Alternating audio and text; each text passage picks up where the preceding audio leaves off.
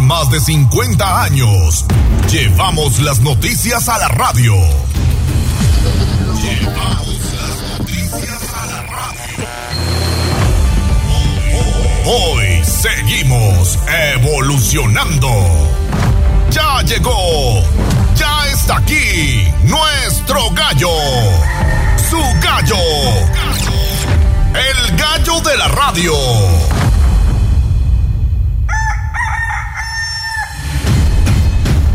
Comenzamos. Tribuna Matutina. Buenos días, soy Leonardo Torija, el gallo de la radio, y cuando son las 6 de la mañana comienzo a cantarle las noticias. Los precios de la canasta básica están imparables, han tenido alzas hasta de 300 pesos. Para nuestros abuelitos, el Ayuntamiento de Puebla presenta las actividades para el mes del adulto mayor. Están hartos los ciclistas que circulan por la 4 Poniente y Diagonal Defensores de la República denuncia la invasión de su vía y falta de mantenimiento. Presentan las actividades para la feria de Zacatlán promueven la cultura de Hueyapan y también de Tehuacán. Oro blanco en la Sierra Nevada. De eso se trata, la nuez de Castilla. A disfrutar aprendiendo este fin de semana hay Noche de Museos. Macabro hallazgo, localidades, bueno, pues evidentemente de Izúcar de Matamoros, ahí encuentran brazos humanos maniatados en un río. En los deportes, los aguerridos Pericos de Puebla ganan la serie por barrida ante Tigres de Quintana Roo.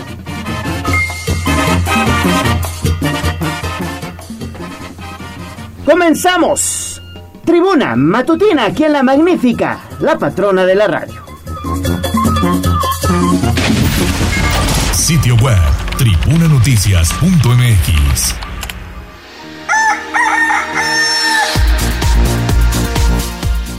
6 de la mañana con 3 minutos. Ale Bautista, ¿cómo estás? Muy buenos días. Muy bien, Gallo, muy buenos días. Saludamos con muchísimo gusto a los amigos del auditorio, cerrando la semana a través de la 95.5 de FM. Recuerde que a partir de este momento estamos recibiendo fotos, videos, mensajes de voz o de texto al 22 23 90 38 10. Queremos hacer juntos las noticias. Repórtese a través también de la voz de los poblanos y ya estamos en transmisión en redes sociales, Código Rojo y Tribuna Vigila para que nos dejen un mensajito. Pónganse en contacto con nosotros. Gracias, gracias Por acompañarnos. También está Uramones en los controles, por supuesto Abraham Merino en la producción y Jazz en las redes sociales. Comenzamos porque fue una noche y una madrugada un tanto violenta. Hay información de manera extraoficial que ya está circulando en estos momentos en torno al probable ataque que sufrió el camión de Fidel Rueda, Fidel Rueda, esto en un intento de asalto allá en la autopista México-Puebla. Se habla de un herido. Este eh, camión de, del equipo de Fidel Rueda habría sido baleado justamente en esta vialidad a la altura de la caseta de San Martín Texmelucan, justamente en la misma zona Ale Bautista, donde hace unos meses en plena feria de Puebla también asaltaron el camión de Moderato, recordarás. Oye, es que si hacemos el recuento ha sido Moderato, Café Tacuba y ahora este cantante Fidel. Eh, lo, lo, afortunado de la noticia es que finalmente el robo no se ejecutó, no hubo una intervención de la Guardia Nacional, de las autoridades, pero el operador de este camión tuvo que detener su paso y desafortunadamente resultó herido. Sí, aparentemente en este lugar donde sucedió el ataque se encontraron a dos personas con crisis nerviosa por este ataque armado del que fue objeto al intentar robo de equipo de sonido y principalmente los instrumentos del cantante. Y también allá en San Andrés Cholula comentar que la madrugada justamente de eh, ayer jueves ya trascendió que fue ejecutado con arma de fuego, habría sido ejecutado con arma de fuego el arrendatario del bar La Mezca, situado en el barrio de Chicontenco, esto perteneciente al municipio de San Andrés Cholula, repito. Tendremos todos, todos los detalles de esta información. Así es, pero vayan a las redes sociales de Tribuna Vigila porque está el video que la voz de los poblanos compartió justo cuando se llevaban a cabo las movilizaciones de los cuerpos de emergencia de esta demarcación que posteriormente pues emitió un comunicado dando detalles de qué fue lo que ocurrió. Se dieron ahí cita también para médicos, así que recuerde arroba tribuna vigila y 22 23 90 38 10. 6 de la mañana con 5 minutos. Vamos con información de economía. Tribuna Vigila. Tengo una columna, tengo dos columnas, tengo tres columnas, sí. Parecen unas torres todas las monedas que yo he guardado aquí. Bien, ahorrar es el paso más importante, pero ustedes deberían aprender más sobre el dinero. El granero. Aquí nuestros consejos de economía. En Tribuna Matutina. 6 de la mañana con 6 minutos y que si no necesitamos consejos de economía. La verdad es que la canasta básica Ale Bautista está imparable, anda por las nubes y hay productos que han llegado a costar incluso 300 pesos o más. Oye, sí, es que ya las amas de casa no sé cómo le hacen maravillas, ¿no? Eso sí nos queda claro. Para poder estirar el gasto lo más que se puede, estamos a 5 de agosto y te apuesto que más de uno ya está con tronándose los dedos porque la quincena ya voló. Ya voló, exactamente, ya se nos fue prácticamente a todos. Y bueno, la canasta básica está imparable. Mi estimada Liliana, ¿cómo estás? Muy buenos días, adelante con la información. Muy buenos días a todos. Efectivamente, en enero de este 2022, la canasta básica en Puebla tuvo un precio promedio de 859.80 pesos. Esto de acuerdo con el monitoreo de la Procuraduría Federal de Consumidor, la Profeco, a través de la herramienta Quienes tienen los precios. Para febrero, el precio era de 996.65 pesos. Tan solo entre el primer y segundo mes del año, en conjunto de, de 21 alimentos y productos de primera necesidad, tuvo un aumento global de 136.85 pesos. Para marzo, los precios tuvieron una ligera disminución y la canasta básica costaba en promedio 935.98 pesos. En abril, sin embargo, volvieron a incrementarse y este paquete básico de suministros para el hogar llegó a mil pesos, un aumento de 65 pesos entre un mes y otro, que se quedó corto con la siguiente escalada, y es que para mayo del 2022 el precio promedio de la canasta básica fue de 1.200.25 pesos, el precio más alto hasta ahora en lo que va del año. En junio nuevamente una variación a la baja colocó el precio en 1.158 pesos, alrededor de 41 pesos menos que el mes anterior. En julio costó 1.138 pesos, otra vez una disminución de 20 pesos. Y de acuerdo a los resultados del último monitoreo publicado el 1 de agosto pasado, el precio de la canasta básica es de 911 pesos, el mayor descenso en lo que va de este 2022, cercano a los 200 pesos. La lista de la Profeco incluye aceite, arroz, azúcar, bistec res, cebolla, chile serrano, chuleta de cerdo, así como frijol en grano, huevo, jabón de tocador, jitomate, limón, manzana y melón, pan de caja, papa, papel higiénico, pasta para sopa, pollo entero, tortilla y zanahoria. Y las cantidades están calculadas con base a lo que costaría, eh, a lo que consumiría, perdón, una familia de cuatro integrantes durante una semana. La dependencia recaba precios en los principales centros de abasto de las ciudades y en el caso de Puebla casi siempre supermercados ubicados en la zona urbana. Esta es la información. Muy bien, Lili, muchas gracias. Son en este momento seis con nueve de la mañana y vamos con Pilar Bravo porque precisamente el gobernador Miguel Barbosa celebró que la, la planta de autos eh, alemana tenga confianza en Puebla para su planta de autos eléctricos. Buenas noticias para la entidad, Pili. Sí, así es. La decisión del consorcio alemán Volkswagen de realizar una gran inversión para Puebla para la reconversión que le permite emprender los vehículos eléctricos es una muestra de confianza que celebra y que agradece el gobierno del estado porque se trata de confirmar que se tiene estabilidad que le permite continuar pues con esta con esta confianza de los empresarios. El gobernador en su conferencia de prensa señalaba este beneplácito. La Volkswagen como empresa mundial prefirió a Puebla ¿eh? frente a otras opciones de inversión y en Puebla será instalada, se verán trabajos para que pueda ser Puebla y su planta Volkswagen una planta de las más importantes del mundo en la producción de vehículos eléctricos. No puedo revelar los montos por ese acuerdo de confidencialidad, pero es una inversión muy grande, mayor que la que representó eh, la instalación de Audi acá en nuestro estado. Y eh, se consolida la, Volkswagen con la seguridad que otorga sus, a sus trabajadores y de verdad vienen cosas muy buenas que van a empezar a surgir. Eh, ven a Puebla con confianza. Por eso el gobierno del estado reiteró a los ejecutivos de Volkswagen mantener las buenas relaciones que se han tenido a lo largo de 55 años de operaciones que tiene la planta en México.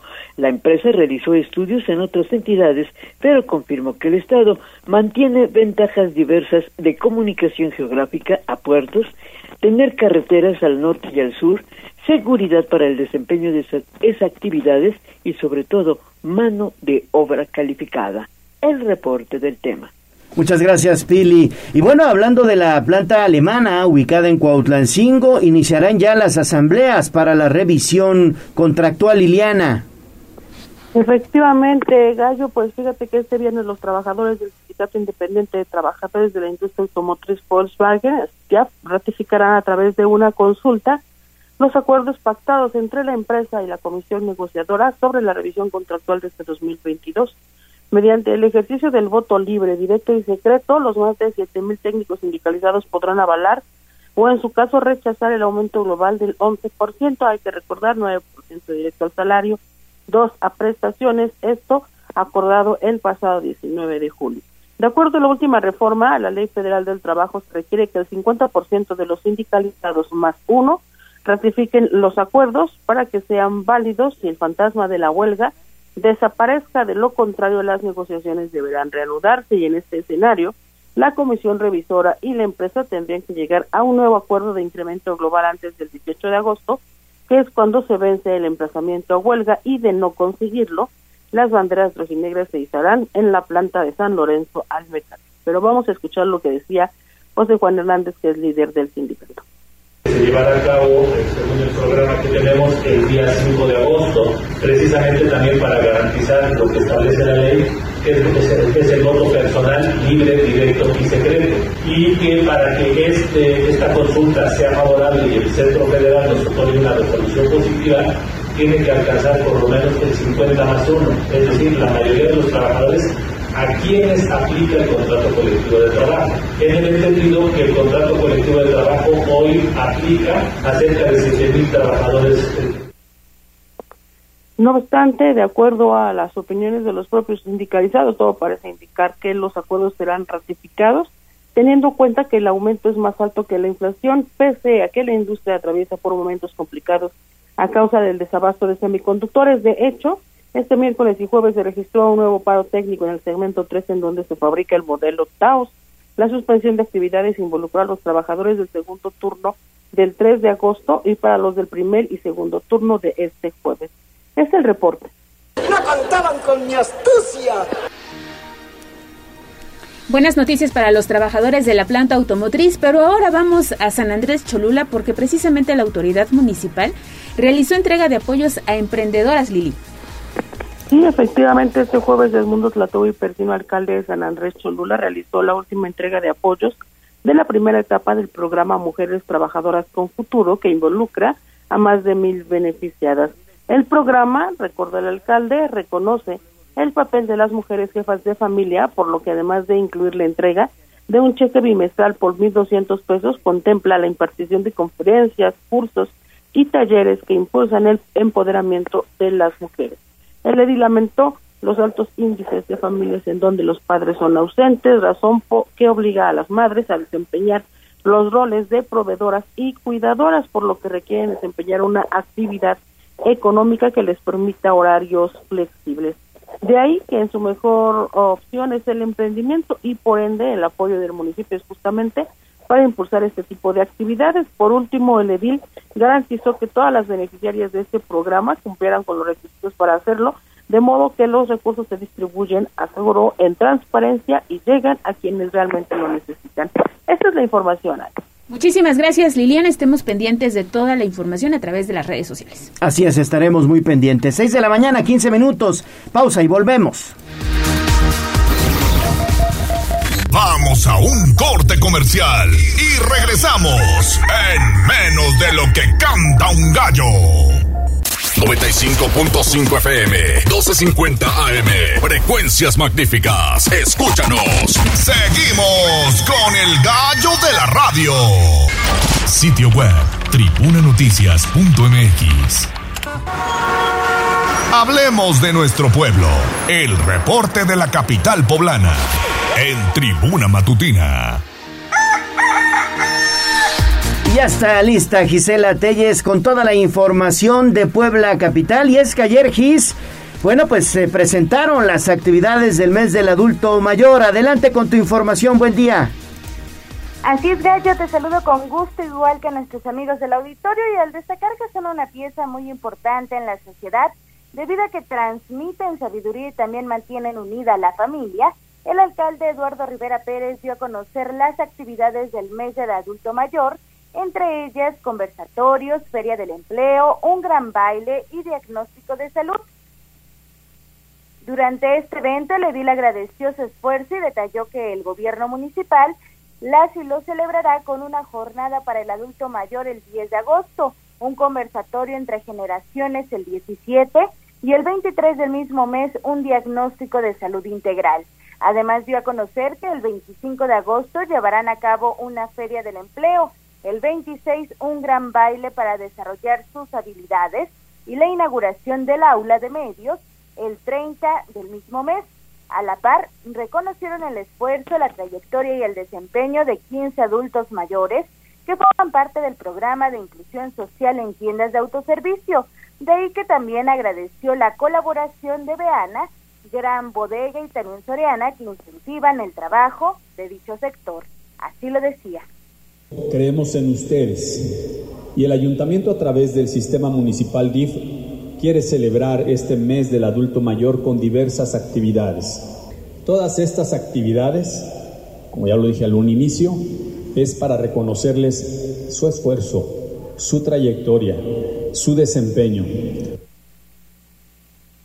En el uso de la palabra, Liliana Ortiz Pérez, presidenta del sistema DIF municipal, Puntualizó que a través de su dependencia atienden a las personas de la tercera edad, una vez que detalló cuentan con 3.539 inscritos en Médico Contigo y han brindado atención a 2.342 en temas médicos, dentales, psicológicos y estudios de laboratorio. Asimismo, informó que en lo que va de la actual administración, un total de 4.183 personas han participado en actividades gratuitas culturales, recreativas y deportivas mientras que 290 han sido parte de los talleres de panadería, reparación de electrodomésticos, cortes y peinados y confección básica de prendas de vestir, esto con la finalidad de desarrollar habilidades para el autoempleo. Y es que aseveró, pretenden y buscan atender y reconocer a este importante grupo que, de acuerdo con el Instituto de Salud Pública, se encuentra en profundas desigualdades sociales que se observan en entornos rurales y también urbanos. El reporte Gallo. Gisela, no te vayas de la línea porque precisamente el DIF municipal habló que hay cerca de mil adultos mayores trabajando como empacadores.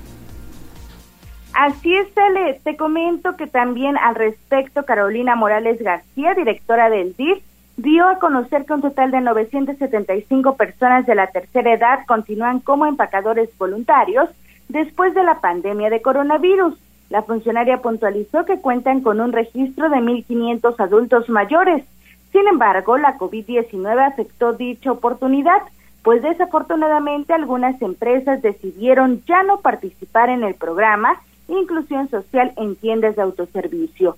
Por ello pidió a las y los empresarios sumarse nuevamente a este proyecto, porque no solamente se trata del ingreso económico de las y los participantes, sino de continuar con un proceso de socialización y también productividad.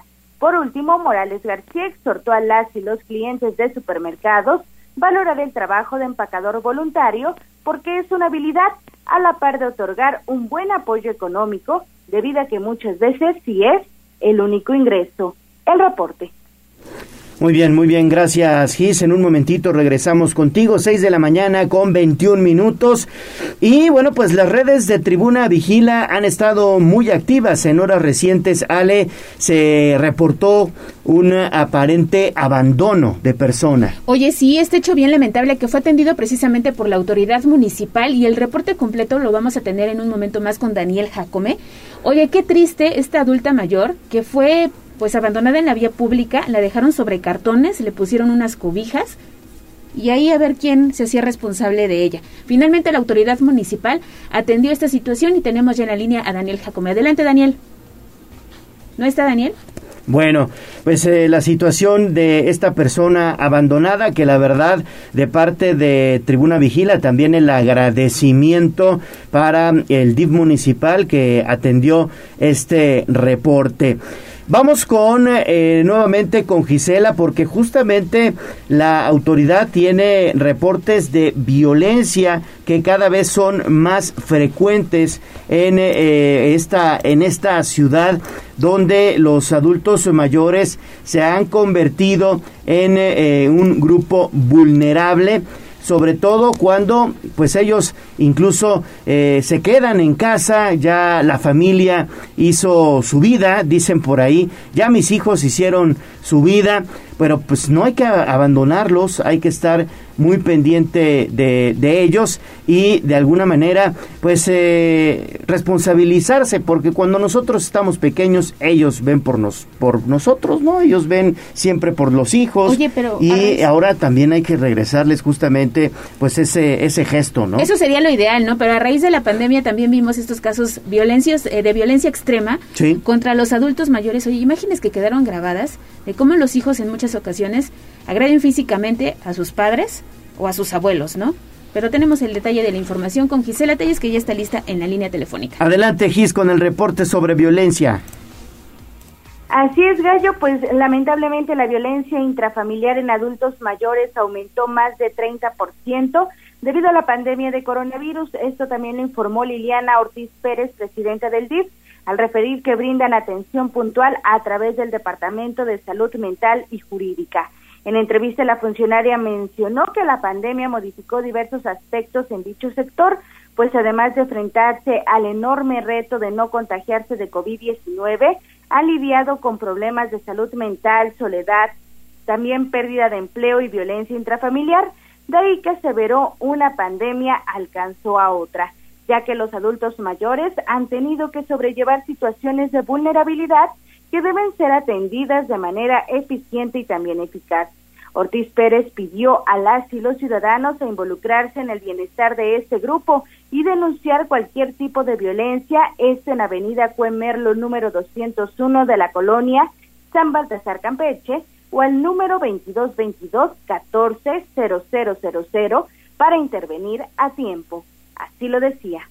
A través de la Dirección Jurídica hemos recibido 81 reportes de derechos vulnerados y violencia familiar, de los cuales 13 han sido de personas adultas mayores, cuyos probables víctimas fueron nueve mujeres, que es el 64%, cinco hombres, 36%, y principales reportes de abuso es físico, psicológico, sexual, abandono, negligencia y abuso económico. El reporte Gallo. Muy bien, gracias, gracias Gis por esta información. Y bueno, vámonos entonces con eh, Abigail, porque allá hablando de adultos eh, mayores, pues la Secretaría del Bienestar pues pide justamente a nuestros abuelitos incorporarse al programa 65 y más y tienen hasta el 15 de agosto. ¿No es así, Avi? Adelante. ¿Qué tal, Gallo? Ale, amigos del auditorio. Efectivamente, pues te comento que con el objetivo de ampliar el apoyo de pensiones para adultos mayores, del 1 al 15 de agosto, la Secretaría del Bienestar estará atendiendo a mujeres y hombres que cumplieron 65 años de edad entre los meses julio y agosto del presente año. Adriana Díaz Torija, directora regional, mencionó que también se estará atendiendo a la población rezagada que por alguna razón no pudo incorporarse a la pensión durante el primer durante el primer operativo, así lo decía de adultos mayores. En la capital tenemos tres sedes, en Plaza Tolín, en la Coordinación Nacional de Becas Benito Juárez con sede en San Felipe Hueyotlipan y aquí en la, en la explanada de la Presidencia Auxiliar de San Baltasar Campeche. Será del primero al 15 de agosto. Agregó que en la República Mexicana más de 10 millones 500 mil personas adultas están inscritas en la pensión de la Secretaría del Bienestar y en el estado de Puebla más de 543 mil ya la reciben. Por su parte, Santiago Espinosa Ortega, coordinador operativo del programa Pensión para el Bienestar de Adultos Mayores, mencionó que para entrar al programa se debe contar con los documentos básicos que son identificación vigente con fotografía, CURP, acta de nacimiento, comprobante de domicilio actualizado no mayor a seis meses, dos números de contacto, con un horario de 10 a 4 de la tarde en las tres sedes mencionadas. Agregó que es muy importante la figura del auxiliar debido a que es la persona que puede adquirir el apoyo en caso de que el adulto mayor no pueda, puede ser alguna persona de su confianza, amigo o familiar. Recordemos que los adultos tienen dos formas de recibir el apoyo, una en efectivo y la otra en las mesas de atención.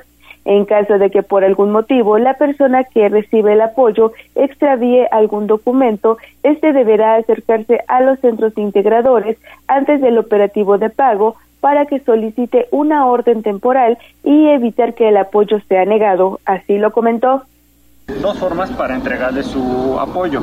Una que es en efectivo, que es en nuestras mesas de atención, y la otra que es bancarizada.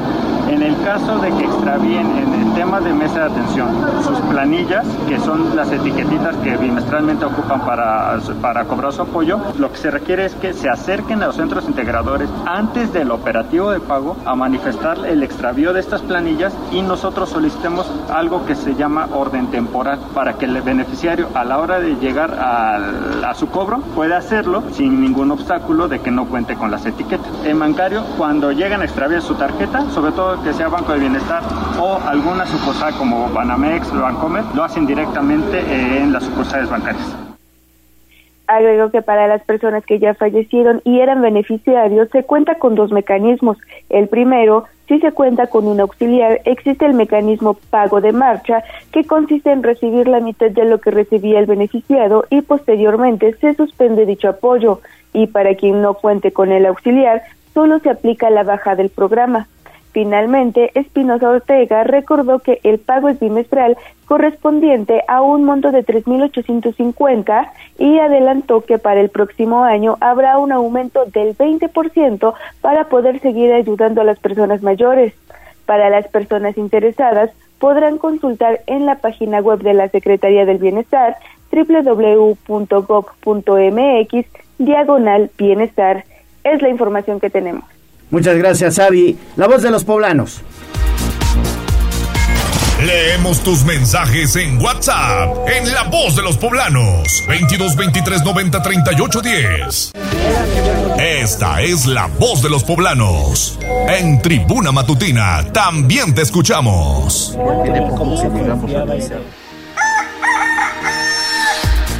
6 de la mañana con 30 minutos. Ale, la voz de los poblanos. Ayer hiciste un nuevo recorrido por la ciudad. Así es, nos fuimos a la zona de la Diagonal Defensores de la República y la 4 Poniente. Ahí hay una ciclovía.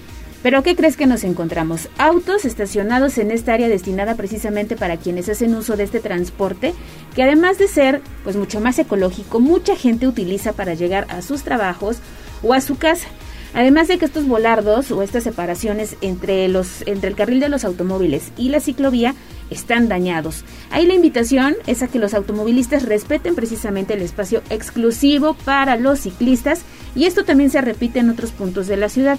Hablamos de la 14 Sur, donde también se ubica una ciclovía importante, y ya ni te cuento de la que se ubica en Boulevard Hermano Cerdán, que recientemente tuvo una intervención de parte de un grupo encabezado por una legisladora, hablamos de Lupita sí, Leal. La de Hermano Cerdán es la elevada. La elevada, que le dieron una manita de gato porque hasta estaba ya oxidada parte de pues estos barrotes, ¿no? Que protegen precisamente a la gente que hace uso de esta ciclovía Oye, qué lamentable, porque también en la 25 nos han reportado a través de la voz de los poblanos automóviles estacionados en este lugar destinado para los ciclistas. Exponemos la vida de quienes hacen uso de la bicicleta y se trasladan de manera, entre comillas, segura porque tendrían un espacio para poder circular, pero pues no se respeta. No, dentro de la pirámide de movilidad recordemos que hay prioridades. La prioridad es el peatón y después, inmediatamente después, vienen los ciclistas. Y recordemos también como conductores que hay espacios en la vía pública para todos y los ciclistas tienen un sitio exclusivo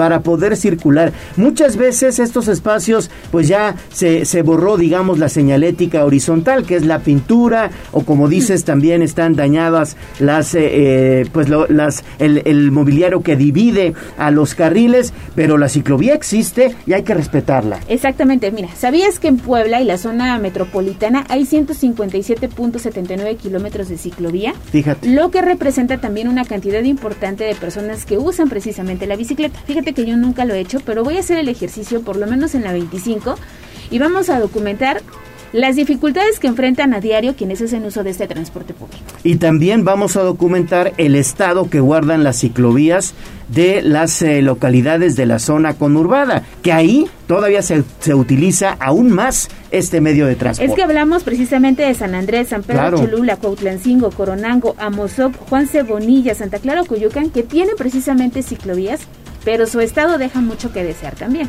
¿no? Así que pues hay la invitación de la autoridad a meterle un poquito de recursos para que sea mucho más segura también el traslado de las personas que hacen uso de la bicicleta. Muy bien, Ale. Vamos a pausa y regresamos.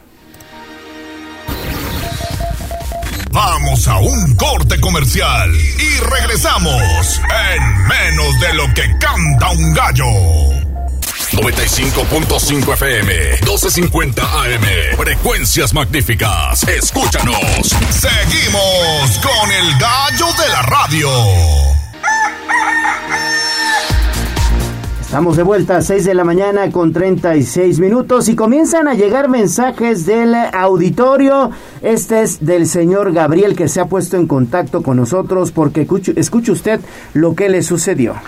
Disculpa la molestia, Leo. Mira, te envié esta imagen desde mi camioneta. La verdad es que me la robaron ahí en, en el estacionamiento de Bodega Urrera, en Cuatro Caminos, ahí en Cuautlancingo, entre las 8 y las 9 de la noche. Pues entramos mi esposa, mis hijas y yo a comprar unas cosas ahí al, pues al súper y cuando salimos pues ya, ya no estaba. Bueno, pues ahí está. Lamentable lo que está sucediendo en materia de robo de vehículos y también el robo de autopartes. Esto sucedió allá en Bodega Aurrera de Cuatro Caminos en el municipio de Cuautlancingo, donde esta persona de nombre Gabriel le robaron su camioneta. Es una camioneta Ford color blanco de doble cabina, modelo atrasado y las placas son XB 0521A. XB0521A. Le estaremos compartiendo también fotografías en nuestras redes sociales. Así es, y hay un teléfono de contacto 2225 1891 94 y compartimos la información a través de la voz de los poblados. Claro que sí, compartimos la información. Vamos con localidades vecinas. Leemos tus mensajes en WhatsApp en la voz de los poblanos 22 23 90 38 10. ¿Por dónde sí y por dónde no? Accidente.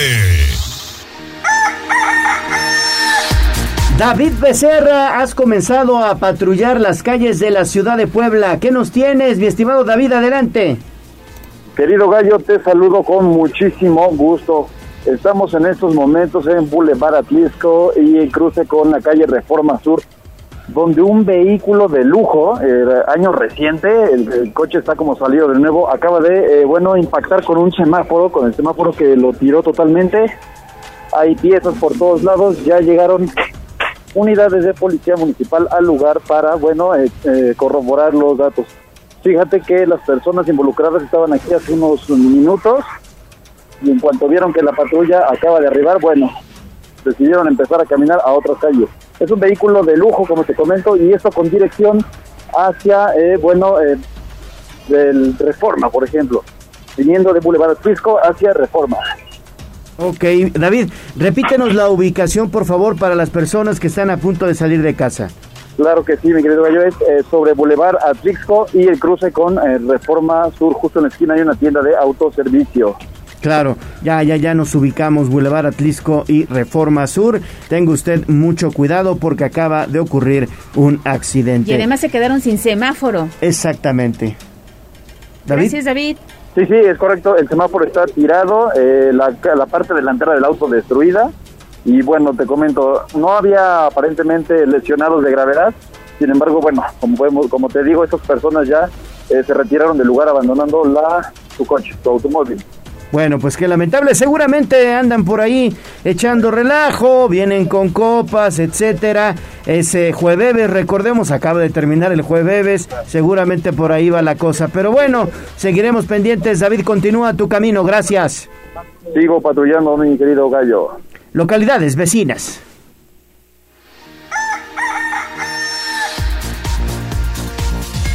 Twitter, arroba tribuna vigila.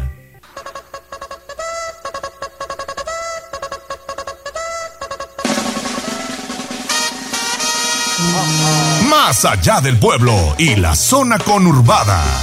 ¿Qué pasa en nuestras localidades vecinas? En Tribuna Matutina. Y vamos con Pili Bravo, 6 de la mañana con 40 minutos. Y va a ser un recorrido express por la zona de Zacatlán, de Hueyapan, pero también de Tehuacán, Pili, porque vienen actividades importantes en este periodo vacacional. Sí, fíjate que todo el próximo fin de semana habrá actividades para donde veas en el interior del estado.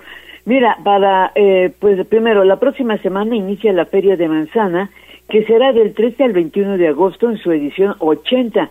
El presidente municipal José Luis Martínez Márquez estuvo en la Secretaría de Turismo ayer para dar a conocer pues todos los atractivos culturales y artísticos que tendrá este año y te hace esta invitación y los venimos a invitar a todas las poblanas, a todos los poblanos, a la edición número 80 de la Gran Feria de la Manzana, que se celebrará del día 13 de agosto al 21 de agosto.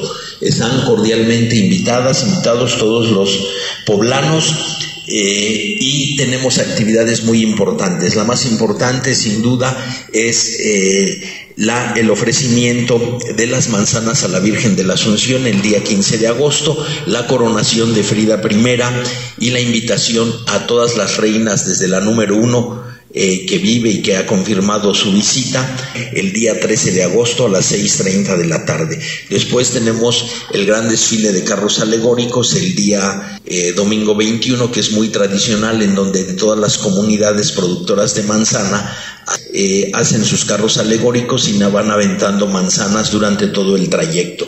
Tenemos una cartelera artística muy importante, estará Mijares, Julión, tendremos a María José, Alemán, eh, la orquesta y el mariachi de Juan Gabriel.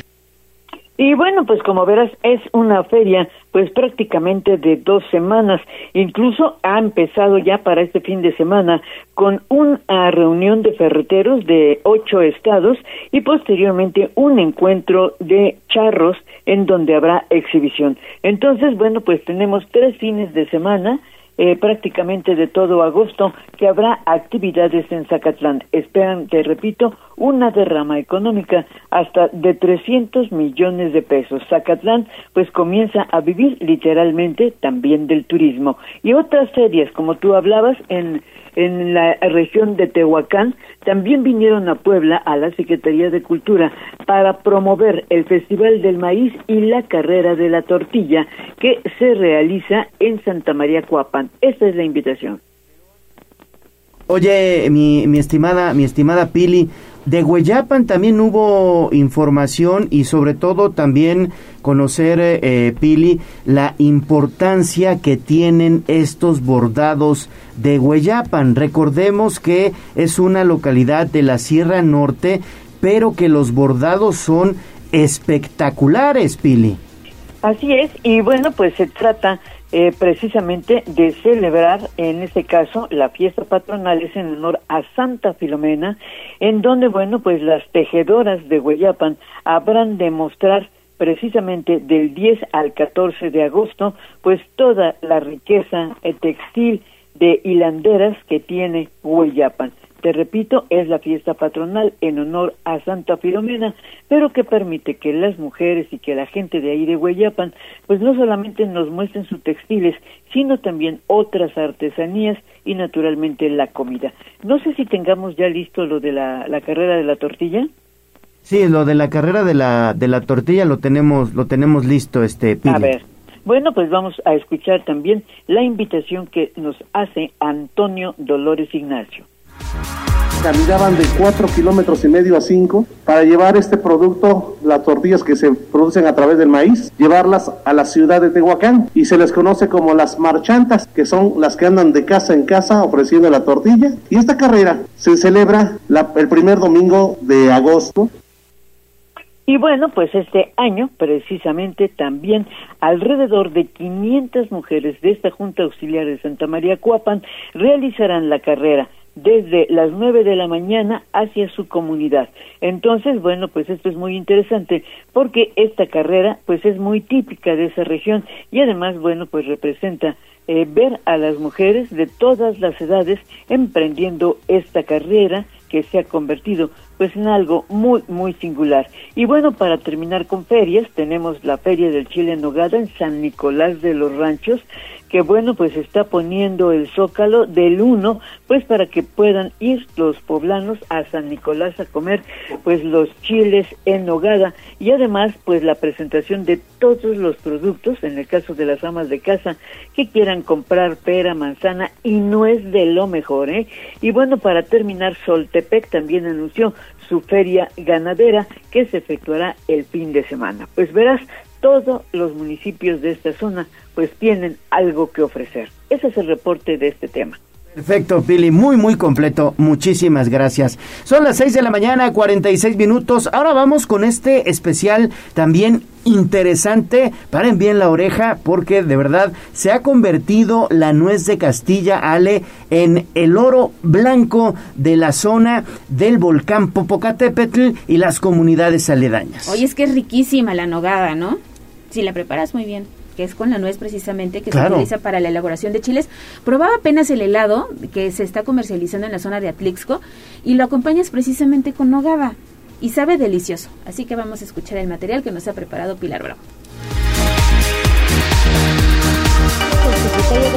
Dijo que los temas de inseguridad. Profundicemos en el tema y metámonos hasta la cocina en Tribuna Matutina. La nuez de Castilla para la elaboración de la salsa nogada proviene de los municipios de la Sierra Nevada que a través de 3.000 productores cuentan con 24.000 nogales que alcanzan una producción de 900 toneladas de nuez cada año. Si no hay nuez de Castilla, no más no hay chiles en nogada. Por eso los productores lamentan que los restauranteros se aceleren desde julio para ofrecer el platillo sin tener todavía las nueces. Inician los primeros días de agosto. Ahorita la nuez que se está cosechando o la que ya hay en venta son de la parte alta de los volcanes, que es la región de Ozumba. Aquí San Nicolás de los Ranchos, las primeras nueces vienen a salir ahorita en los últimos días de julio y principios de agosto. Los municipios productores de la nuez de Castilla son por excelencia San Nicolás de los Ranchos, Calpan, Domingo Arenas, Chaucingo, San Matías Tlancaleca, San Martín Texmelucan, así como Huejostingo, que entre agosto y septiembre realizan más de 90 mil jornadas para hacer el corte de la nuez en verde, que no es un trabajo sencillo ni limpio. Se tiene cáscara verde. Pues es un hogar grande, grande, así ya bien, da sus 12 o 14 bolsas, depende el tanto que sea, la cantidad que sea. Cuando es artista, pues unos tres o cuatro trabajadores. ¿Qué le hacen a mano? Este, con, cuchillo. Anteriormente, cuando yo era pequeña, me acuerdo que los abuelitos, como la nuez no tenía plaga, caía desde el árbol ya limpiecita, se abría como flor, recoger, pero ahorita hoy, hoy en día ya no, es a fuerza, tiene que darle con el cuchillo. El Colegio de Postgraduados, a través de la investigadora Naxei Luna Méndez, realizó desde hace 10 años un estudio sobre la nogalicultura en esta región de la Sierra Nevada, porque es una producción de traspatio. Las familias tienen en estos municipios alrededor de seis árboles generalmente en los patios de su casa y pocos son los que tienen huertas organizadas que se consideren unidades de producción, pero ellos defienden la tradición. Vamos creciendo tanto en población, los terrenos se van reduciendo, las herencias de nuestros abuelos se van mermando, porque ya no la tierra no crece, crecemos la población más no la tierra. Entonces se va recortando las herencias, los predios, los árboles frutales. Mi abuelo a mi padre y mi padre a mi hacia nosotros como bisnietos ya y estamos aquí ya este, cosechando también un poco de... Por el poco interés de las nuevas generaciones, a veces no se ocupan de fumigar o de buscar un mayor rendimiento de los nogales que con frecuencia se ven afectados por plagas, señala doña Elisa Cantero. Últimamente ya, ya tienen la plaga de la nogalera, ya hay que fumigarlo, por lo menos tres, tres, veces al, año. y hay que fumigarlo. Sí, pues ¿Cómo afecta? ¿Qué afecta? Eh, pues yo creo que la mosca, la mosca que lleva el parásito a la, a la nuez y se empieza a poner negro. Entonces ya esto ya quiere, requiere que, pues, la otra vez estábamos hablando con el señor presidente aquí del municipio, pues que nos apoyara con un ingeniero de los buenos y que hubiera, que hubiera brigadas para fumigar los nogales. Algunos productores nuevos están buscando a corto plazo establecer huertos con plantas injertadas. Han pedido apoyo de la Fundación Produce, que durante un tiempo les dio asistencia técnica se han hecho intentos por hacer de la nogalicultura una producción generosa. El fruto, que solo tiene beneficios económicos durante dos meses, podría tener otras ventajas de aprovechamiento. Utilizar los insumos, como la cáscara verde que le han encontrado propiedades para el cuidado del cabello. Puede tener ventajas la cáscara dura y producir más nuez que podría cubrir la demanda que tienen. Por eso, la nuez de Castilla puede ser el oro blanco para los productores la Sierra Nevada. Sistema Informativo Tribuna, Pilar Bravo.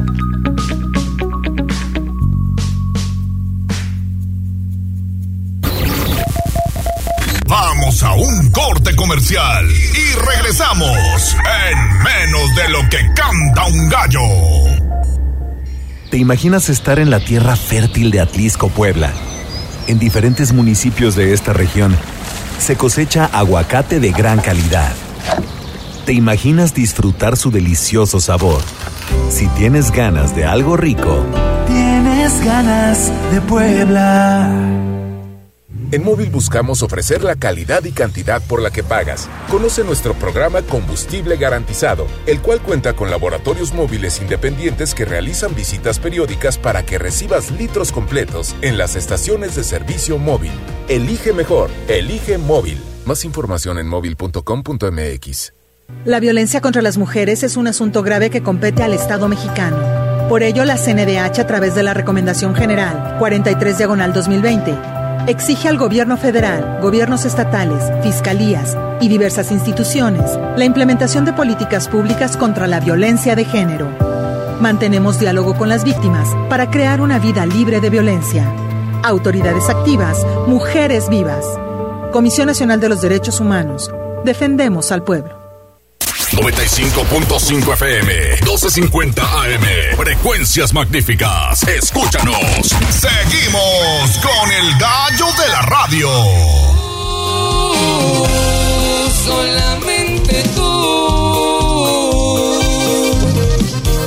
No necesito de nadie, ni puedo dejar de mirarte.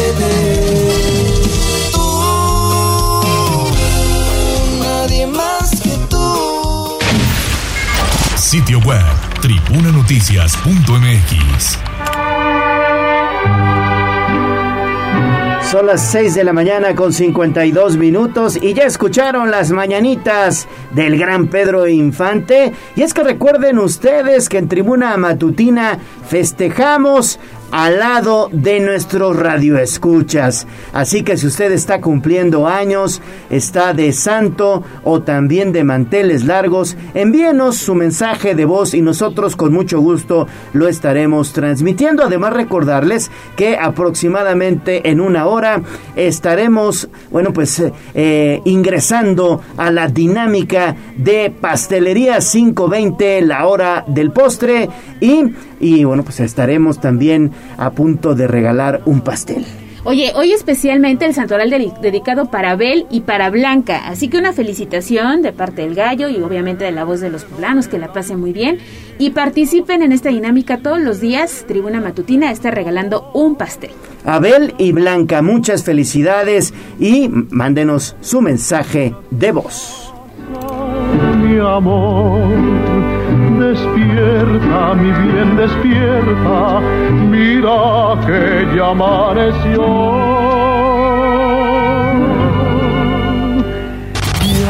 Facebook, Tribuna Vigila.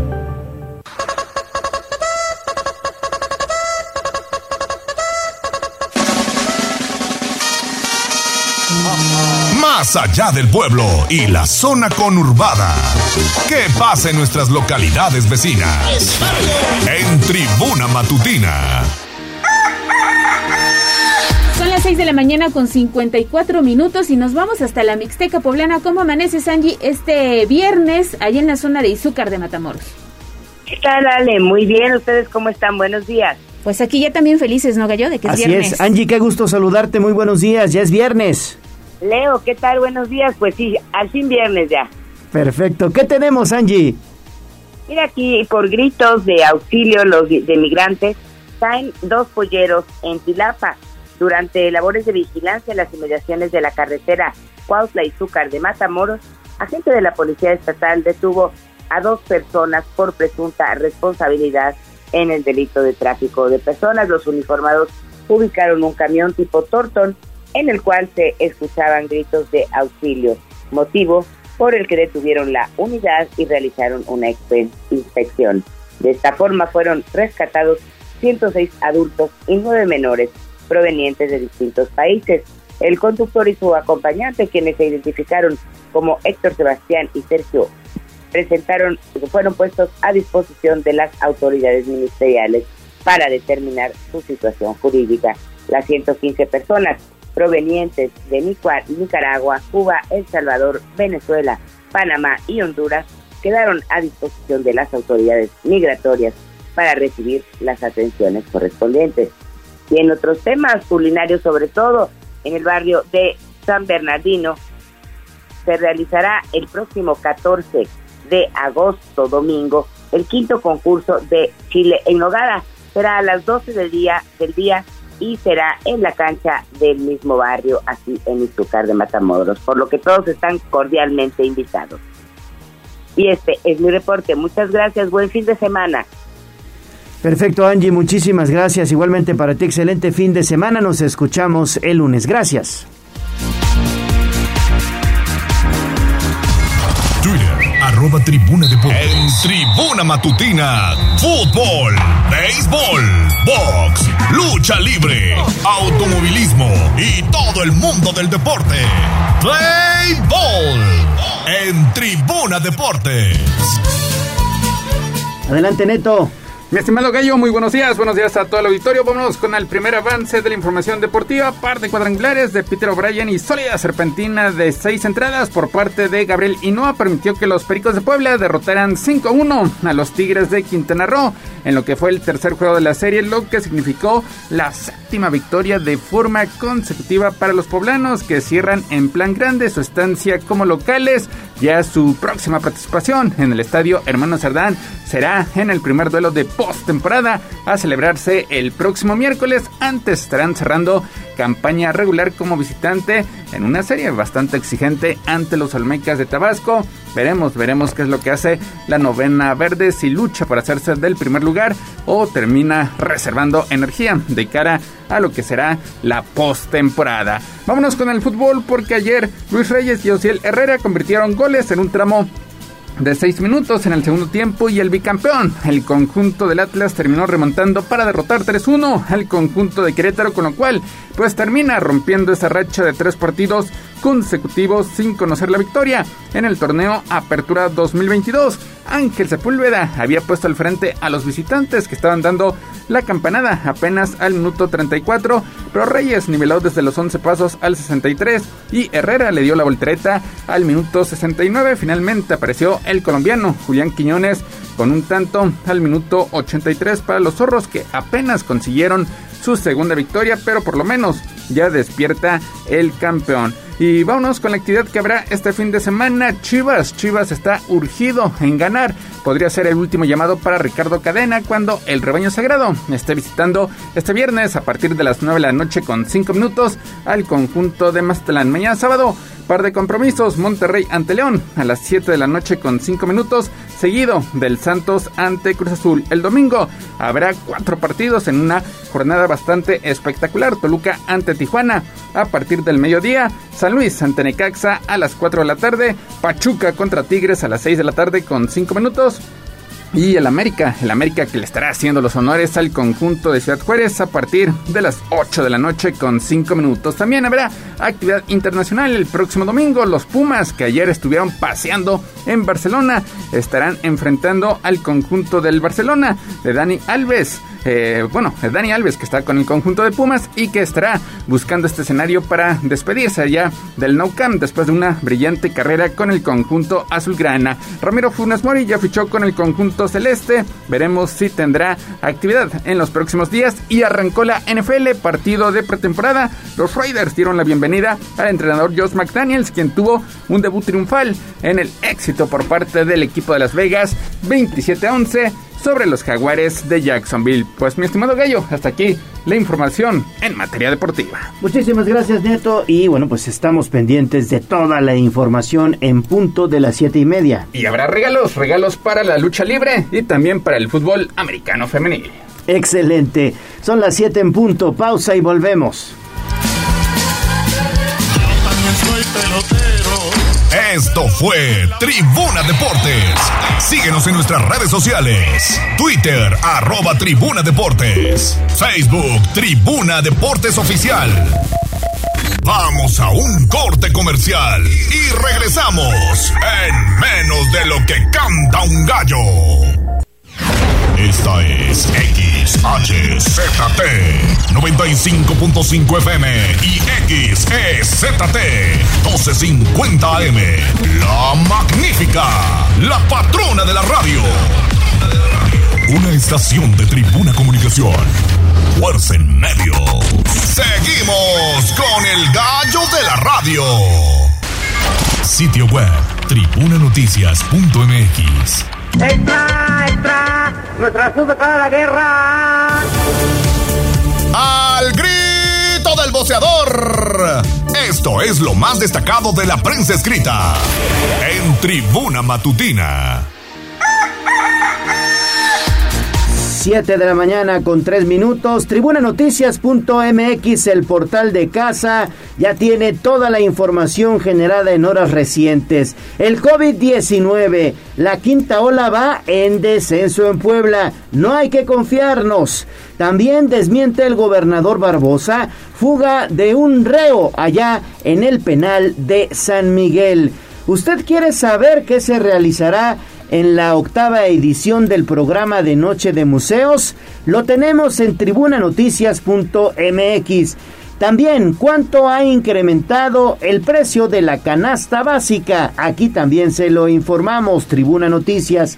¿Y qué hacer en caso de conflictos vecinales? Ayer lo platicábamos con la síndico municipal Guadalupe Arrubarrena. Recuerde usted, por favor, www.tribunanoticias.mx mx Twitter, arroba código rojo pues. Desde la barrera, respeta la cinta de precaución y para bien la oreja. Comienza la nota roja en tribuna matutina. 7 y 5 de la mañana, macabro hallazgo allá en Izúcar de Matamoros, sale. Un niño de aproximadamente 11 años de edad localizó dos brazos humanos mismos que se encontraban maniatados entre cauces del río Nejapa en el tramo que corresponde precisamente al municipio de Izúcar de Matamoros.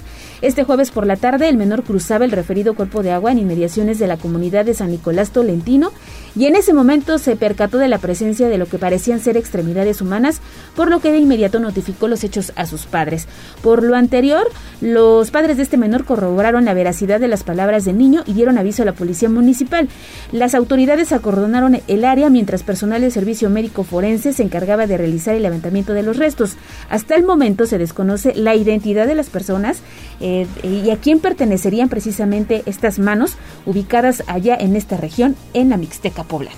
Y ya regresando a la capital poblana, en la zona de las ánimas, atracaron una sucursal de telefonía y aparentemente pues los delincuentes o los probables delincuentes lograron darse a la fuga. Así es, sujetos armados atracaron una sucursal de telefonía ubicada precisamente en esta zona, además muy comercial y que cree lograron huir con el botín en manos de pese a la persecución policíaca que se dio en este punto ubicado allá en circuito Juan Pablo II. Los delincuentes amagaron al personal y se apoderaron de un número hasta el momento desconocido de teléfonos móviles. Posteriormente salieron del negocio y al percatarse de la presencia de los elementos municipales, abordaron un taxi y emprendieron la fuga. Uniformados a bordo de motopatrullas comenzaron a perseguir la unidad de alquiler, sin embargo al llegar al cruce de la vía Tliscayotl con Boulevard del Niño Poblano, el elemento sufrió un accidente, continuó la persecución, pero pues los, los ladrones huyeron a la altura del Mercado Independencia ubicado allá en la 11 Sur y Boulevard Las Torres, donde se habrían refugiado. Hasta el momento no se reporta la detención de algunos de estos ampones, pero vaya movimiento policíaco que se registró el día de ayer en la zona sur de la Angélopolis. Y también tras derrapar su moto, un repartidor, al parecer de plataforma ejecutiva, pues eh, falleció, falleció allá en San Bartolo, en el sur.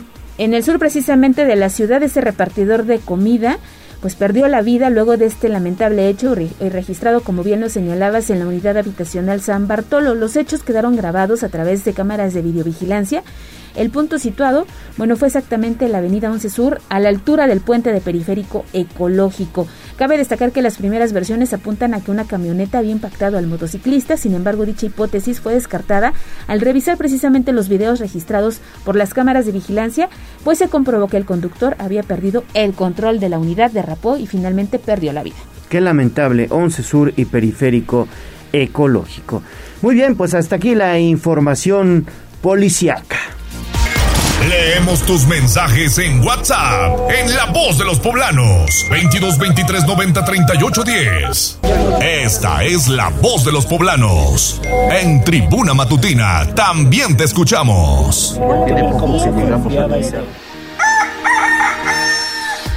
7 de la mañana con 8 minutos y nos escuchan y los escuchamos también a ustedes. Por supuesto, tenemos un mensaje larga distancia. Oye, de Puebla nos vamos hasta la zona norte del país y vamos a escuchar el siguiente mensaje de voz. Gallo, gallo, buenos días. Quiero felicitar a mi sobrina nena. Bueno, se llama María José Martínez Valera que nos escucha por el internet desde Monclova, Coahuila. Un abrazo muy fuerte de parte de toda la familia para nuestra querida María José. Pues muchas gracias. Desde Monclova, Coahuila, una felicitación para María José que nos está observando a través de la transmisión en redes sociales. Así es, y repórtese 22 23 90 38 10. Recuerde que queremos hacer juntos las noticias, mensajes de voz, de texto de todo lo que pasa en la ciudad. Gracias, Ale. Información nacional. arroba tribuna vigila. Mi estimada Avi, tú estás muy pendiente en torno a lo que ha sucedido allá en la mina. ¿Qué ha pasado? ¿Cuántas personas lamentablemente continúan atrapadas? ¿Cómo van las acciones, Avi, en esa zona?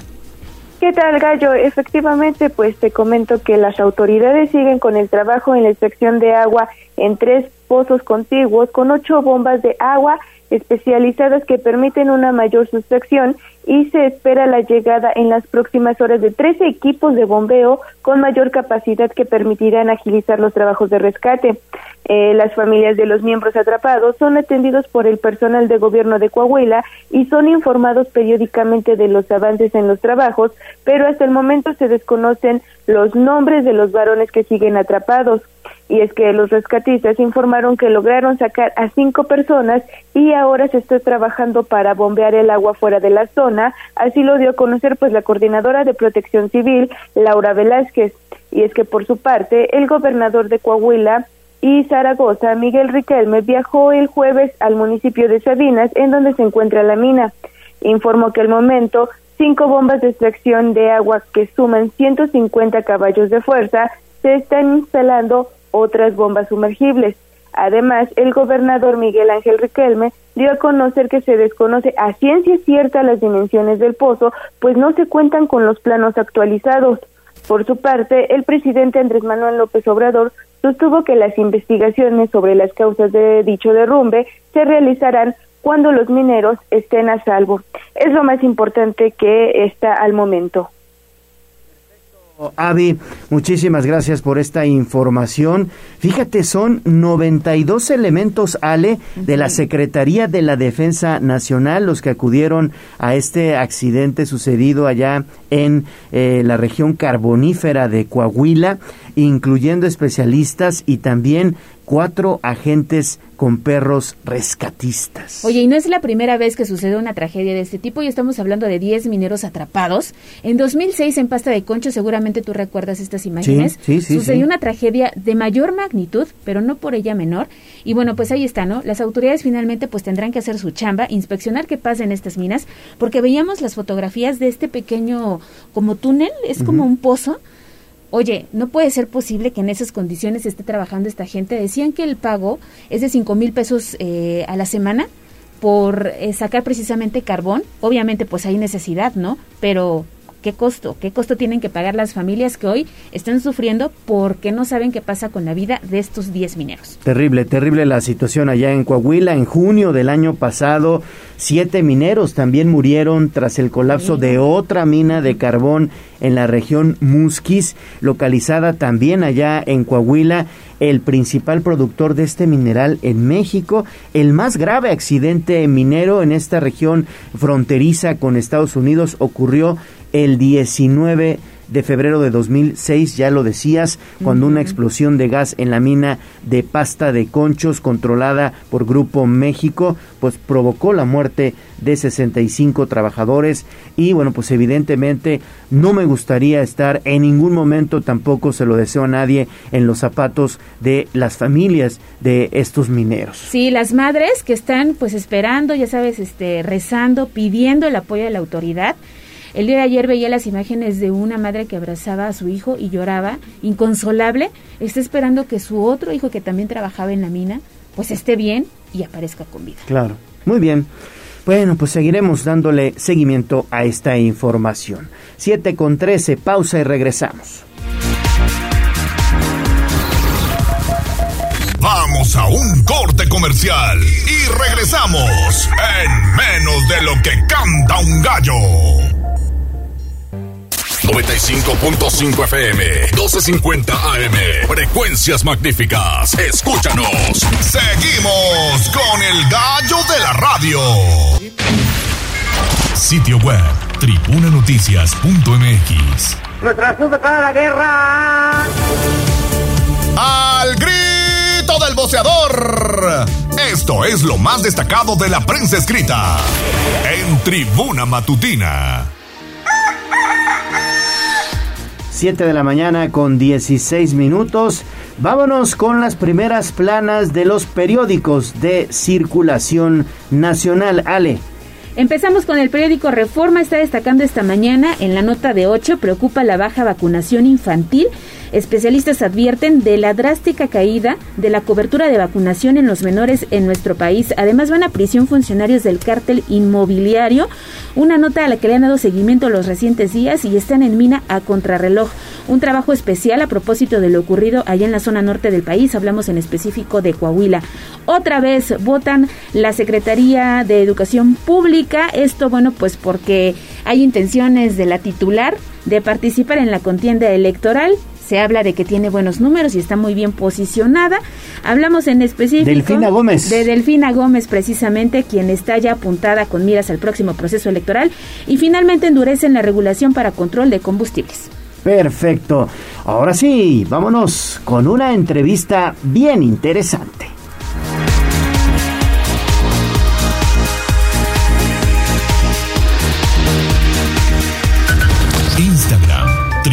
Noticias. El Corral. La entrevista sin tapujos. En Tribuna Matutina.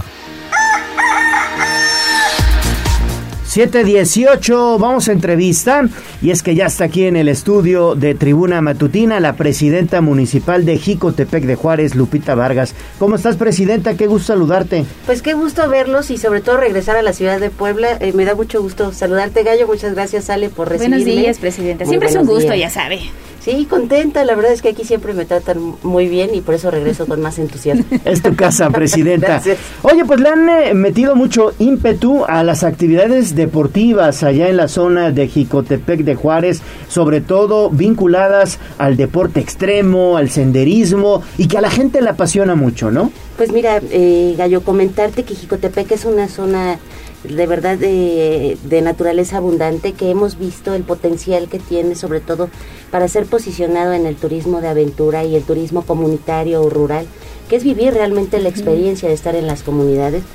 Contenta porque el día de hoy tenemos dos eventos deportivos del alta, de alto nivel, uno de ellos que tiene que ver con el ciclismo de montaña y el segundo de ellos eh, con hacer trail running, que es esta nueva eh, este nuevo deporte, ¿no? Donde la gente sale a correr a, a la montaña y bueno, a la montaña, al bosque, ¿no? al bosque, encontrarte o reencontrarte contigo mismo. Entonces el día de hoy contenta de tener la posibilidad de venirles a comentar cómo hemos ido avanzando en el turismo de aventura y particularmente comentarles, estamos empujando un duatlón de montaña que eh, es único en México. En México no existen estos este tipo de, de condiciones. Comentarles que estamos sumando los dos grandes potenciales que ya tenemos consolidados, tanto el ciclismo de montaña como el ultramaratón de montaña o el trail running, que nos da la oportunidad de que la gente que disfruta estando ahí pueda hacer las dos oportunidades en un solo evento deportivo. Entonces estamos a muy buen tiempo para que quienes quieran participar, el 2 de octubre vamos a tener este gran Dua Trail de montaña que nos da la oportunidad de recibirlos. Eh, están las inscripciones abiertas, las pueden encontrar en los sitios oficiales del gobierno de Jicotepec o en UTMX, que es esta empresa con la que trabajamos para el desarrollo de, de este la, tipo de la logística y demás, ¿no? Así es. ¿Cuántas personas esperan, presidenta, y cuál será la longitud que tendrán que pues recorrer los atletas que se den cita en Jicotepec? Pues mira, esperamos al menos eh, que lleguen 700 participantes. En esta modalidad en particular se puede hacer en individual, es decir, que tú te eches las dos categorías. No o vamos a que- aguantar, pero... Así es. O que puedas hacerlo este mixto o en hombre, hombre, En mujer, parejas. mujer, en pareja, así es. Entonces, el día de hoy son 8 kilómetros de trail, 23 de ciclismo de montaña y otros 6 de trail running de, de subida. La Exacto. verdad es que es un gran reto y creo que son parte de, de los atractivos que hemos ido consolidando. En el mes de julio tuvimos la visita de al menos 700 ciclistas registrados en la plataforma del Jicote Bike y con esto, bueno, pues eh, generamos una buena derrama económica en nuestro municipio y en esta región de, de la Sierra Norte del Estado y sobre todo potencializando estas rutas que se han ido consolidando como un espacio de oportunidad para los que gozan de este tipo de deporte. Pues tenemos tiempo para prepararnos hasta octubre. Sí, hay que entrenar, hay que entrenar muy fuerte para estar allá en Jicotepec. y sobre todo también, eh, presidenta municipal Lupita Vargas, están ustedes impulsando el senderismo en, en esta importante región de la Sierra Norte de Puebla, ¿no? Pues uno de los, de los objetivos que nos planteamos como administración es dejar eventos deportivos ya establecidos en el calendario de nuestro municipio. En febrero hacemos el desafío en las nubes, que tiene que ver con el ultramaratón de montaña. En el mes de junio, julio hacemos el Jicote Bike, que es esta parte del ciclismo de montaña. Y establecer el Dua Trail en el mes de octubre para que al menos cuatrimestralmente tuviéramos la posibilidad de tener un evento deportivo eh, de este nivel. Sin embargo, pues tenemos esta naturaleza todos los días. Entonces, ¿cómo establecemos una visión de ecoturismo permanente en las comunidades y sobre todo con la intención que a la par de lo que realizamos como pueblo mágico en el polígono principal de la cabecera, podamos incorporar a todas las comunidades que tienen estas bellezas naturales?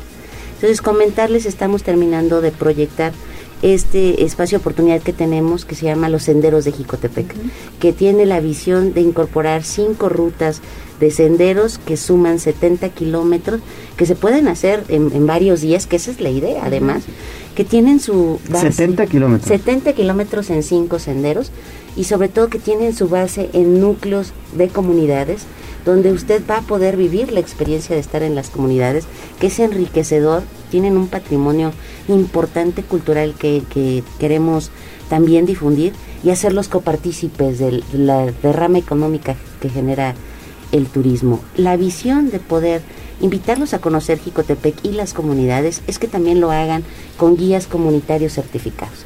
El día de hoy los guías comunitarios pertenecen a las comunidades a donde ustedes van a llegar. Ahí mismo se, hay oportunidad para que quienes quieran hacer eh, camping, pues también tengan la oportunidad. Quien quiera o desee eh, más bien dormir en un hotel, bueno, Jicotepec tiene al menos 27 hoteles que, que tienen una capacidad hotelera de 550 habitaciones, en fin, la gente puede disfrutar diferentes tipos de, de, pernocta, dependiendo el gusto del, turista, y que Jicotepec es un municipio sumamente atractivo, estamos a, menos de dos horas y media. Eh, que también de repente nos preguntan, oye Lupita, ¿y qué tan lejos está Jicotepec? No, porque la Sierra Norte se ve bastante lejos en el mapa. Estamos a menos de dos horas y media, autopista. De verdad tienen que vivir la experiencia de estar en un municipio tan mágico. y sabes que también, Ale, eh, Lupita, eso genera una derrama económica importante y fortalece la economía local. Por supuesto, y sobre todo creo que es valioso que podamos eh, también incorporar a las comunidades en hacerles visibles que pueden ser autosustentables, pero sobre todo con la visión del desarrollo que, que las comunidades también merecen vivir cuidando nuestro entorno, nuestro medio ambiente y haciéndolas partícipes del desarrollo. Y es que esto es importante, de los guías que te ofrecen este recorrido, porque además conocen la fauna, la flora del lugar, te cuentan historias este que te maravillan y que te hacen como turista querer regresar y volver a conocer, ¿no? Este parte de, la riqueza que tenemos al norte de la entidad. Y en este proyecto en particular, pues la idea no es que hagas los cinco senderos en un fin de semana. No, vamos a terminar, presidenta? Pero pues un fin de semana haces dos senderos y te echas la ruta del café. ¿no? Y tal vez en, un mes, en dos meses puedas hacer otros dos. También lo que debo comentar es que dentro de las certificaciones y las capacitaciones que estos guías comunitarios están recibiendo, está esta nueva eh, oportunidad que tenemos de visualizar aves, de la conservación de las serpientes, por ejemplo, pues no todas son venenosas y forman parte del ecosistema, el tener la oportunidad de, de, observar sobre todo la maravilla que tenemos eh, en el ámbito de, la naturaleza. Se están pintando murales en las comunidades que le dan identidad también y que formarán parte del proyecto que vamos a seguir trabajando para que ustedes lo terminen de conocer también. Perfecto, pues presidenta municipal de Jicotepec, Lupita Vargas, muchas gracias por acudir aquí a Tribuna Matutina y por supuesto que nos vamos a preparar para estar allá en octubre. ¿eh? Bueno, pues ya los apuntamos desde ahorita y me da mucho gusto que nos reciban. Gracias por la oportunidad de estar aquí y ojalá puedan seguir el Instagram y el Facebook de Senderos de Jicotepec, que es este espacio que les comentaba de este proyecto. Senderos de Jicotepec. Y que les vaya muy bien en esta temporada vacacional, porque también es, está padre, ¿no? Ir a conocer nuestros pueblos mágicos. Así es, debo y aprovechar ahorita que los niños están en casa, ¿no? Hay que irnos a vacacionar a los pueblos mágicos. Exactamente. Muchas gracias, Presidenta. Twitter, arroba Tribuna Vigila. Mi ciudad es la cuna de un niño dormido Hablemos de nuestro pueblo. El reporte de la capital poblana. En Tribuna Matutina. 7 de la mañana con 26 eh, minutos. Gisela Telles, habrá nueva noche de museos. Adelante. Así es, Gallo, el director de turismo de la Secretaría de Economía y Turismo del municipio de Puebla, José Carlos Huerta Ramírez, presentó la octava edición del programa Noche de Museos que se realizará el próximo sábado 6 de agosto de 17 a 22 horas. Durante este evento que se llevó a cabo en el Acuario Michin, el funcionario dio a conocer que esta edición contará con más espacios museísticos, una vez que participarán 35, entre ellos el Museo de la Memoria Universitaria de la UAP y la Sala de Introducción a las 32 regiones del Estado de Puebla. Recordó que las y los interesados en visitar el Museo Michín, mismo que forma parte del proyecto, podrá adquirir una de las 100 cortesías a partir de las 17 horas en dicho sitio y posteriormente, al agotarse, se deberá pagar un precio especial de 199 pesos. A la par dio a conocer que entregarán pases para realizar un recorrido por los murales de la ciudad, esto a bordo de una unidad panorámica de Estrella Roja, misma que se podrá obtener en punto de las 16 horas, esto en el centro de atención al visitante que se ubica en Palacio Municipal. Escuchemos parte de lo que mencionaba. El, día de hoy estamos aquí para anunciar la octava edición de Noche de Museos en el marco de las temporadas vacacionales y las actividades eh, turísticas que hemos estado promocionando durante los meses de julio y agosto. En el marco de esta octava eh, Noche de Museos se llevará a cabo el 6 de agosto en horario extendido como, como lo conocemos de 5 de la tarde a 10 de la noche eh, algunos museos cerrarán sus puertas antes. Les recomendamos que chequen toda la cartelera de los museos que están en nuestras redes sociales, arroba visita Puebla y Puebla Ciudad Patrimonio. Gallo Huerta Ramírez también mencionó que en lo que va de la administración, más de 167 mil personas han participado en este proyecto de Noche de Museos. El reporte. Perfecto, Gis, muchísimas gracias. Pues ahí está todo lo relacionado con la Noche de Museos. Sale. Así es, bien interesante. Acuda, por favor, pero vaya con tiempo, porque ya sabes que entonces hay lugares que se desean mucho conocer y que la gente pues hace filas desde muy temprano para poder ingresar. Vamos ahora al pastel de Tribuna Matutina. Facebook, Tribuna Vigila. Queremos pastel. Queremos pastel, pastel. Mira, afinando la voz, el gallo. ¿Qué tal? ¿Qué te parece? Oye, pues hay ganadora de Tribuna Matutina que ya se comunicó porque quería el pastel cortesía del gallo y de la voz de los poblanos. Felicidades a la señora María Guadalupe Telles Tapia que se lleve este pastel, que lo disfrute. Más adelante le vamos a decir este las sedes que tiene Pastelería 520 para que aquella sucursal que le quede más cercana pues sea donde usted acuda y se lleve este delicioso pastel. Así es, nos gusta también festejar con ustedes. Recuerden, son cinco sucursales en Puebla y dos en Tlaxcala. Pastelería 520 te obsequia un pastel mediano para que celebres tu santo o cumpleaños. Pastelería 520, la tradición de una nueva generación. También puedes encontrarlos en 520.mx. Vamos a un corte comercial y regresamos en menos de lo que canta un gallo. 95.5 FM, 1250 AM, frecuencias magníficas. Escúchanos. Seguimos con el gallo de la radio.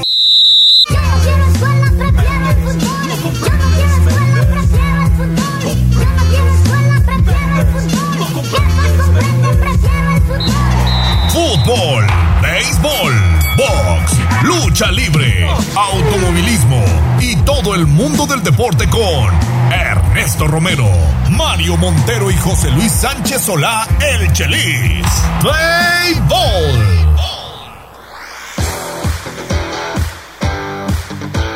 Atlas y Querétaro abrieron la fecha 7 de la apertura 2022. Mazatlán busca aprovechar el momento de las Chivas de Guadalajara. Ramiro Funes Mori ficha con el Cruz Azul. Pericos de Puebla cierra temporada regular ante el Mecas de Tabasco. Arrancó la pretemporada de la NFL. Y porque aquí tenemos la mejor información, arrancamos Tribuna Deportes. Pelotero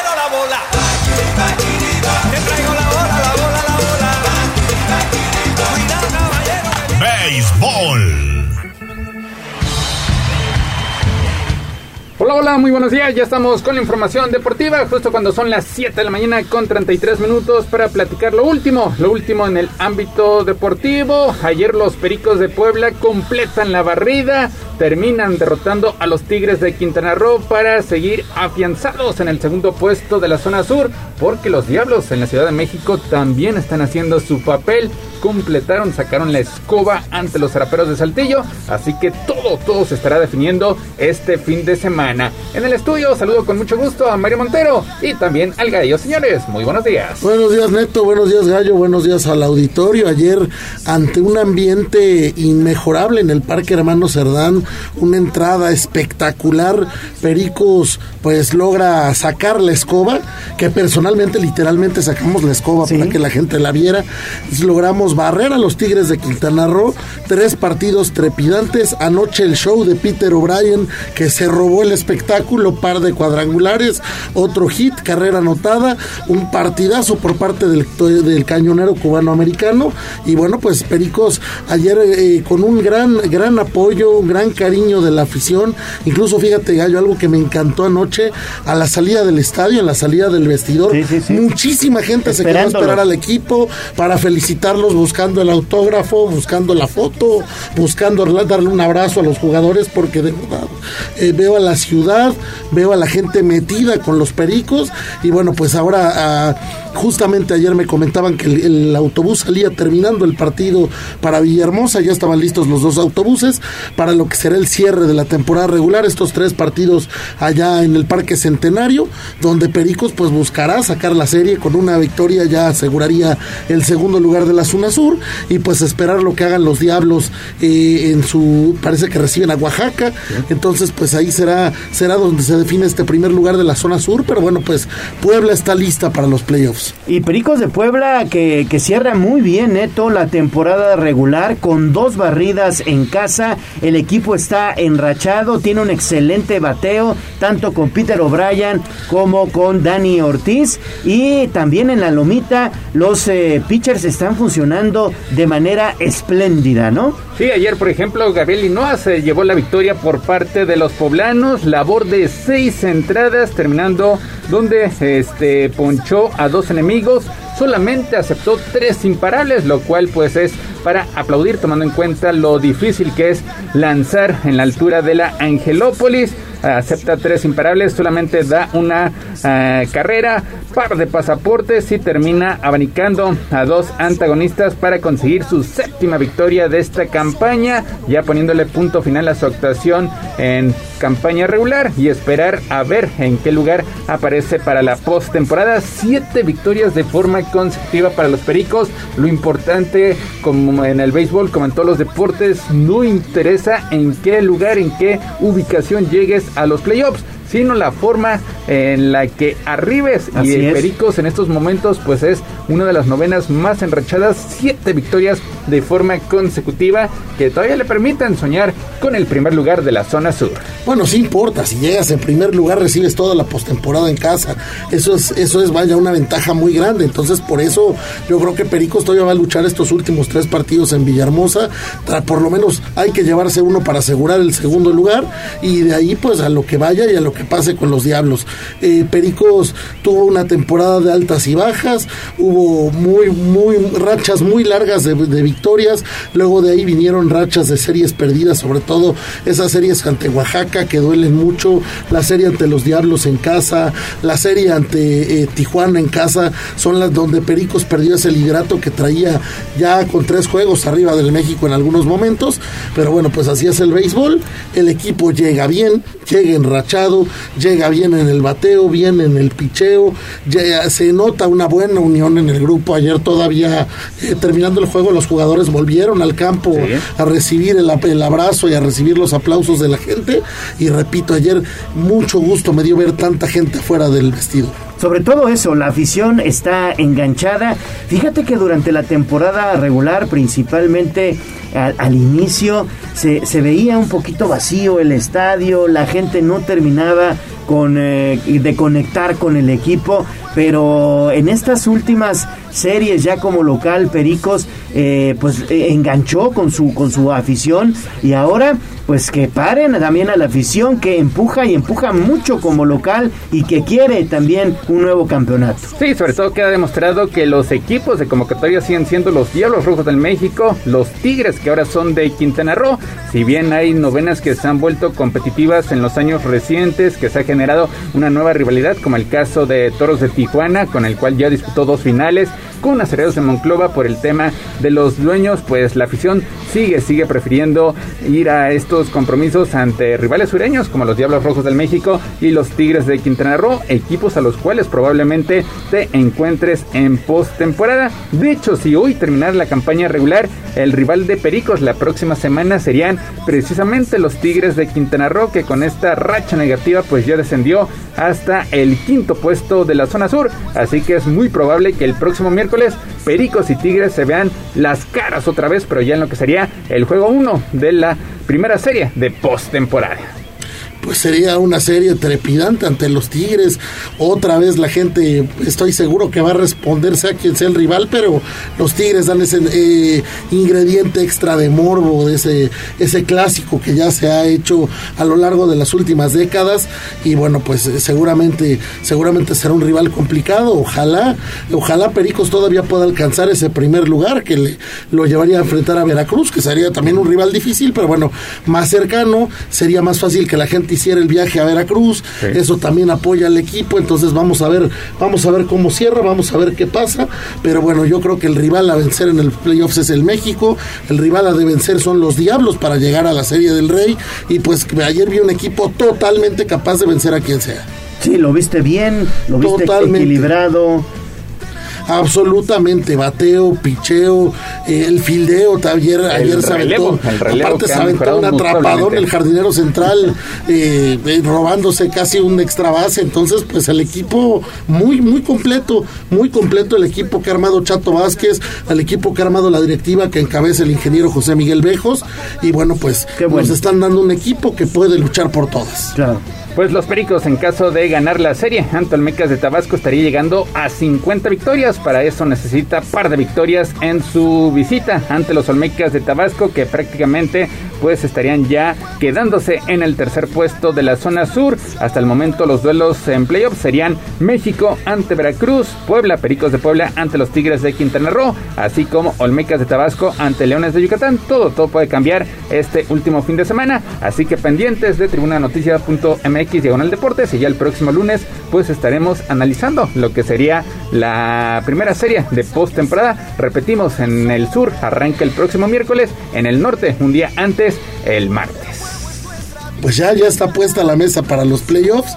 Agosto es el mes tradicional y vamos a estar listos para apoyar a los pericos con todo. Oigan, vamos y, a... y, en la, y en la zona norte, ahí en la zona del norte, eh. ¿quién le puede hacer sombra a Pericos. Hay muchos Sí, la equipos zona norte muy está buenos, muy ¿no? competitiva. Monclova y Tijuana son muy buenos equipos. Tijuana, Tijuana en estos momentos ocupa el primer lugar de la zona norte. Tiene un juego de ventaja sobre los tecolotes de los dos Laredo. Laredos que se cayó en esta segunda parte de la temporada. Tenía una ventaja interesante que Tijuana fue borrando poco a poco. Tijuana es la primera novena que llega a 60 victorias en esta temporada, eh, jugando pelota de punto 690, 60 ganados, 27 perdidos, sacándole un juego de ventaja a los tecolotes de los dos Laredos.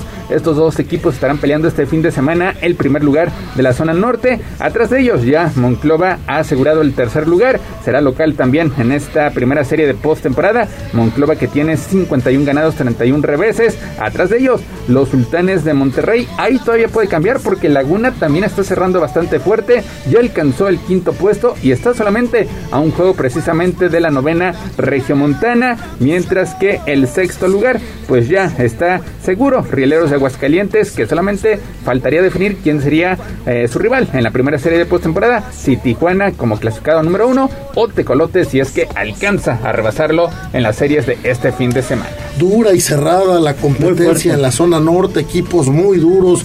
Tijuana está defendiendo su campeonato. Laredo, que ha sido toda una sorpresa desde que arrancó el torneo. Laredo no ha parado de ser uno de los equipos eh, pues más fuertes en el norte. Monterrey, como todos los años. Igualmente acereros de Monclova y pues eh, algodoneros de Laguna y, y este y rieleros de Aguascalientes cerrando este pelotón del norte hasta que hasta el día domingo ya sabremos quién quedó en qué lugar y quién va a enfrentar a quién en lo que está tan cerrado el norte, sí. Perfecto. Pegaditos, definir solamente el primero y segundo lugar, así como el cuarto y quinto lugar, es lo que se estará jugando este fin de semana. Tenemos, tenemos boletos, como ya se está volviendo tradición en Tribuna Deportes. Este fin de semana habrá actividad de las Mambas, las Mambas que mañana estarán jugando a partir de las 4 de la tarde, allá en la 3 Poniente 320 San Miguelito, en San Andrés Cholula. Mambas jugando ante las Vipers de la Ciudad de México, así que llamen al 2222 42 13 12. Pero si prefieren la lucha libre, también tenemos pases dobles. Mañana habrá una función de lucha libre en, en, en Explanada. Ahí en Explanada para que asistan a partir de las 6 de la tarde con 30 minutos. Los boletos ahí sí son digitales. Entonces solamente llamen al 22 22 42 13 12 para que pidan su pase doble y asistan mañana totalmente gratis a la lucha libre que será en Explanada. Hay que explicarle al auditorio quiénes son las mambas, ¿no? Las Mambas, las chicas del fútbol americano que vaya, bueno, ya tienen varios años jugando en Puebla. Es un equipo de una liga semiprofesional que sin embargo llegan a ser los partidos muy divertidos porque son juegos de tacleo. Entonces se dan unos golpes en serio de primer nivel. Ellas son atletas eh, muy, muy trabajadas, eh, entrenan durísimo. De verdad vienen del, del juego colegial, muchas de ellas ya con experiencia. Y bueno, pues es un, es un deporte muy divertido. Entonces sí vale la pena ir a ver a las chicas aquí en San Miguelito, en San Andrés Cholula, y en la noche la lucha libre triple A en, en Explanada, que aparte él trae a las grandes estrellas de la triple A. Y las eh, mambas, les voy a prometer algo, se las voy a traer a las mambas para que las conozcan el próximo viernes. Perfecto. El próximo, El próximo viernes, viernes. Neto, aquí estarán mambas. Mambas, ¿te parece bien? Ya lo que será el cierre de campaña regular. 7 de la mañana con 45 minutos. Hasta aquí la información del Rey de los Deportes. Fútbol. Thank you. Vámonos con el inicio de la fecha número 7 porque parecía que el Atlas, el Atlas seguía atascado, estaban en desventaja frente al conjunto de Querétaro después de que Ángel Sepúlveda había puesto en ventaja a los visitantes a los 34 minutos, pero el conjunto rojinegro que inclusive se quedó con un elemento menos, pues terminó dándole la voltereta. A Luis Reyes y Ociel Herrera, aunado al tanto del colombiano Julián Quiñones, permitieron que el Atlas regresara a la senda de la victoria 3 a 1 frente al conjunto de los Gallos Blancos del Querétaro. Parecía que se le venía la noche al bicampeón, pero bueno, pues eh, profundo en el talento que tiene, sobre todo en la delantera, y logra vencer a un Querétaro que no levanta la cabeza, que sigue siendo un equipo desde los lamentables incidentes del, del torneo pasado que no, no logra pues conjuntarse, no logra, no logra ganarle a nadie. Y bueno, pues ayer Atlas se lleva una victoria importante en lo que era un partido además que se había dado, dado de alto riesgo, que había alguna preocupación, pero pues parece que finalmente no hubo nada que lamentar. Sí, afortunadamente no hubo nada que lamentar en este Atlas Querétaro, que siempre ha sido un encuentro de alto riesgo, no solo porque lo, lo- lo que sucedió eh, este año, allá en marzo neto, en eh, la corregidora, donde fue lamentable el episodio de violencia, pero previo a este partido en la corregidora, también en el estado Jalisco, ya había signos de violencia entre estas barras que eh, pues son muy aguerridas y que tienen una rivalidad, ¿no? Desde hace muchos años. Sí, había antecedentes desde 2008 cuando estos dos equipos estaban definiendo qué equipo perdía la categoría. Finalmente el conjunto queretano es el que termina descendiendo. Después en 2010 con el retorno del conjunto de Gallos Blancos también se hace una trifulca que pues no fue tan escandalosa como la sucedida apenas hace unos meses allá en el Estadio Jalisco y vino, vino la venganza, por así decirlo, de los aficionados de Querétaro el último eh, mes de marzo, que pues ya derivó en la suspensión de un año, el veto de un año para el Estadio La Corregidora que no podrá tener presencia de aficionados, además de el veto a las barras visitantes. Ayer un operativo de seguridad impresionante, más de 1500 elementos eh, a las afueras también, adentro del escenario que ha sido dos veces mundialista y afortunadamente pues no, no hubo incidentes como los que ocurrieron en marzo pasado. Pero este viernes continúa la fecha número 7, las Chivas, ¿qué tanto peligra Ricardo Cadena después de que no sabe ganar en lo que va de este torneo Apertura 2022 que a mitad de semana cayó ante el conjunto del Galaxy, un Chivas que no tiene gol, visita al conjunto de Mazatlán que quiere, quiere hacer la travesura y ponerle punto final a Ricardo Cadena que hace unos meses era el salvador del rebaño sagrado. Pues yo creo que si Chivas no logra la victoria, pues estaríamos hablando del primer técnico cesado en este torneo, que sería en Chivas, además en uno de los grandes. Eh, el equipo vive una situación más que lamentable, no le logra meter gol a nadie, no logra espantar a nadie. Lo que pasó a media semana en Los Ángeles fue otro clavo más al ataúd de- del técnico y de su cuerpo técnico que pues simplemente no levantan cabeza. Y pues bueno creo que última oportunidad última llamada para Chivas.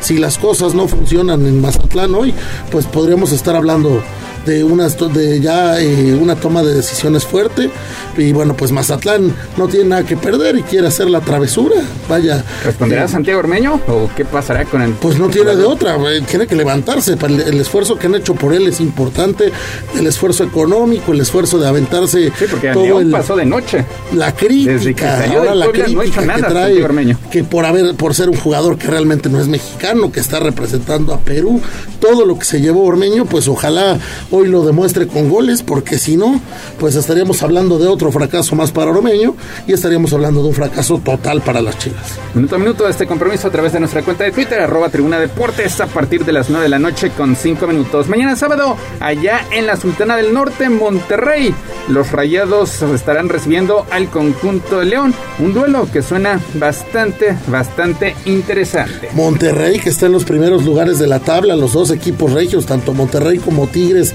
están llevando la voz cantante de este torneo y creo que Monterrey tiene más que argumentos para vencer a un León que también quiere resurgir que quiere volver a ser un equipo importante después de un par de torneos muy discretos, pero yo creo que aquí los equipos regios, sobre todo en este torneo, van a tener mucho que decir y probablemente en, en alguno de ellos esté el campeón. Santos ante Cruz Azul, 9 de la noche con 5 minutos. Ayer ya fue presentado de forma oficial Ramiro Funes Mori para tratar de reforzar la defensiva del conjunto celeste que pues ha sufrido muchísimo en este campeonato. Varias anotaciones ha permitido el conjunto celeste a pesar de las buenas actuaciones de jurado, pero también hay que reconocerlo, ha permitido muchísimas anotaciones por parte de los antagonistas. Vamos a ver qué pasa, qué pasa en este partido donde Cruz Azul pues trata también de levantar cabeza después de tener un arranque de torneo complicado.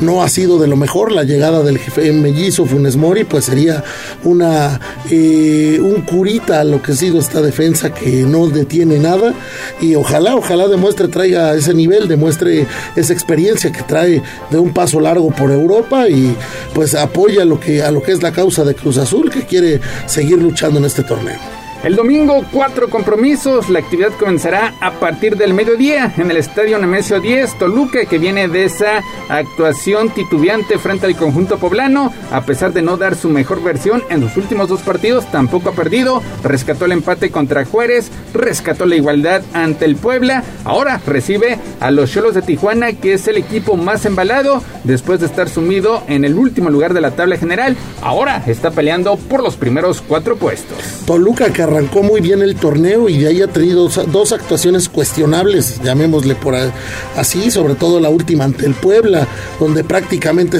eh, eh, casi se lleva la derrota y al final un gol a balón parado le acaba salvando los papeles. Estará recibiendo un Cholos que viene muy embalado, que viene muy fuerte, en un choque que será duro, un equipo que está acostumbrado a jugar de noche en la frontera contra un equipo de Toluca que juega al mediodía y eso es una ventaja para ellos en la altura de, las 10 de la mañana. a las muy temprano. Entonces, pues vamos a ver, yo creo que ahí tiene una ventaja eh, el equipo de Toluca. Oye Mario, y para Tijuana la verdad eh, le cayó de perlas Baliño. Ricardo Baliña No, le, bueno, le perlas. Ri- Ricardo Baliño revivió un equipo que Sí. estaba totalmente muerto y revivió un equipo que además pues, por el que nadie daba un quinto ahorita está muy embalado está jugando muy bien al fútbol está encontrando fuerza en sus individualidades sobre todo jugadores ofensivos y ahora pues estará teniendo un sinodal de mucho respeto en Toluca 4 de la tarde, Estadio Alfonso Lastras, San Luis ante Necaxa, el conjunto potosino que pues no ha jugado mal, pero tampoco, tampoco consigue victorias. De hecho, pues acumula varios empates recibiendo al cuadro necaxista que da una de cal por otra de arena. El rey de los empates ha sido el, el- San Luis. Eh, con el Puebla vivió un empate también. Y bueno, pues vamos a ver un duelo. eh, yo, yo veo un duelo discreto. Acá otro empate más.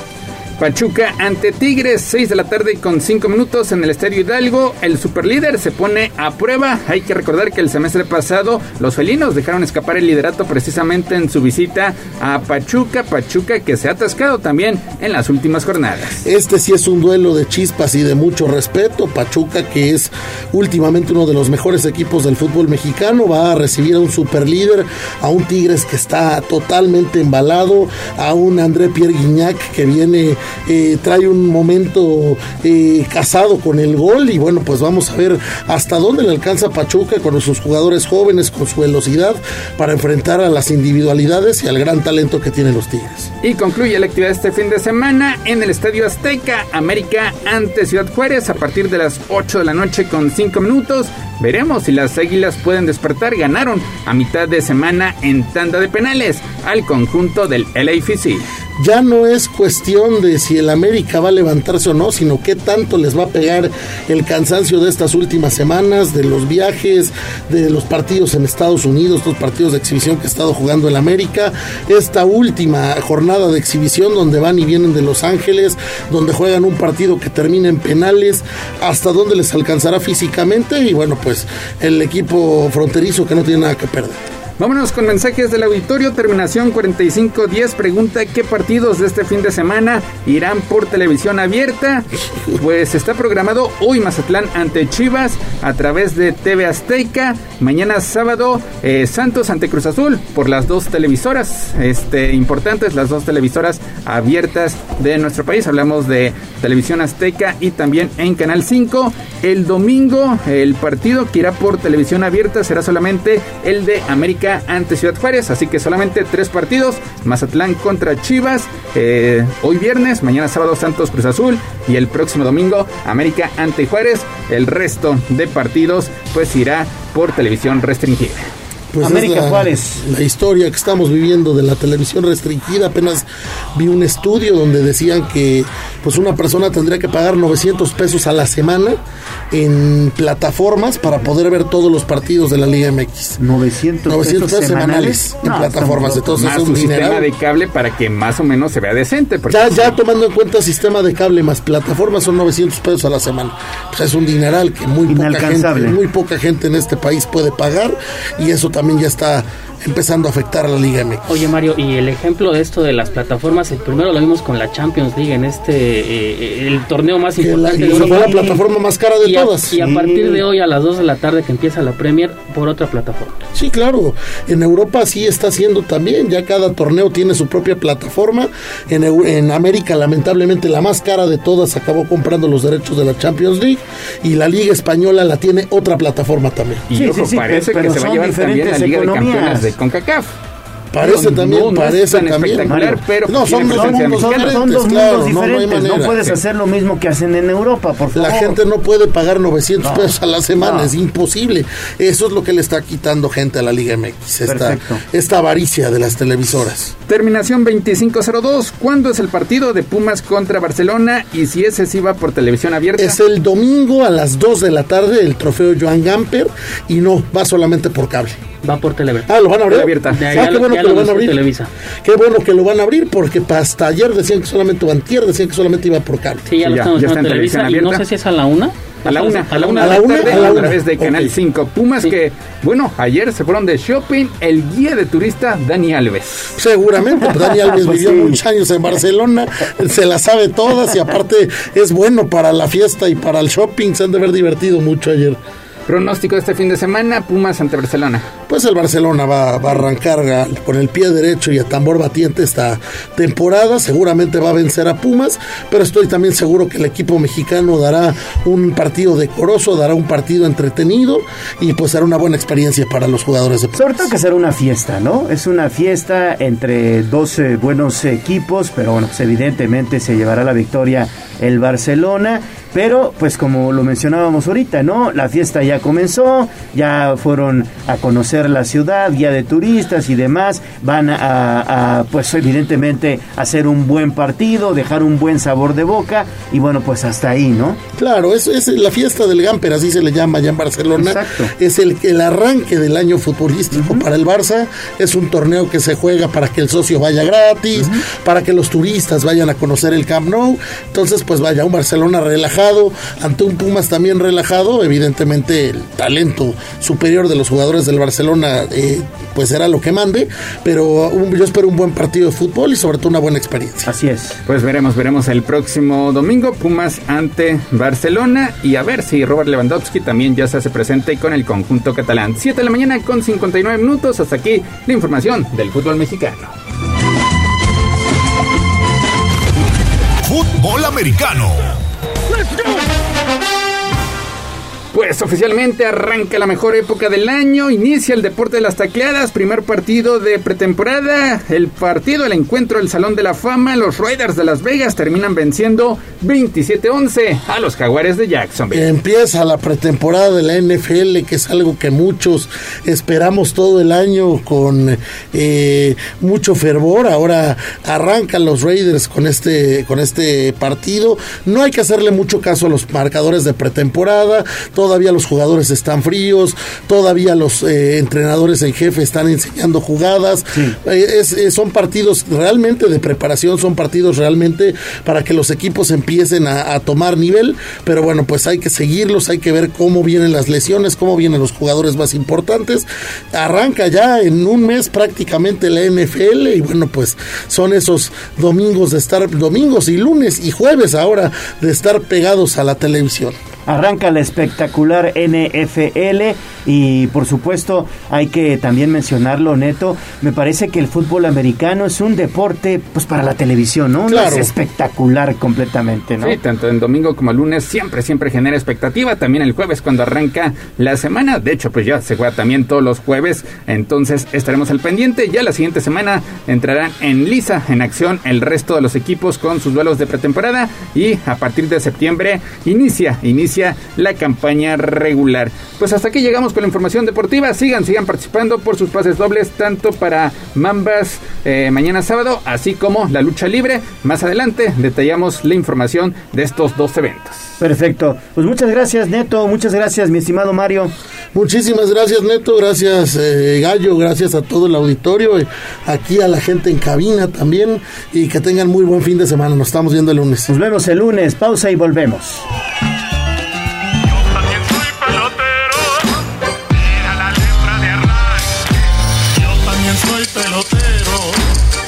Ganó el tiempo. Hasta aquí, Deportes. Pero recuerden que todos los días tenemos una cita en Tribuna Matutina.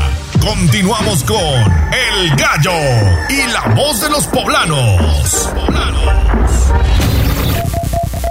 Vamos a un corte comercial y regresamos en menos de lo que canta un gallo. Esta es XHGTC HZT 95.5 FM y XEZT 1250 AM.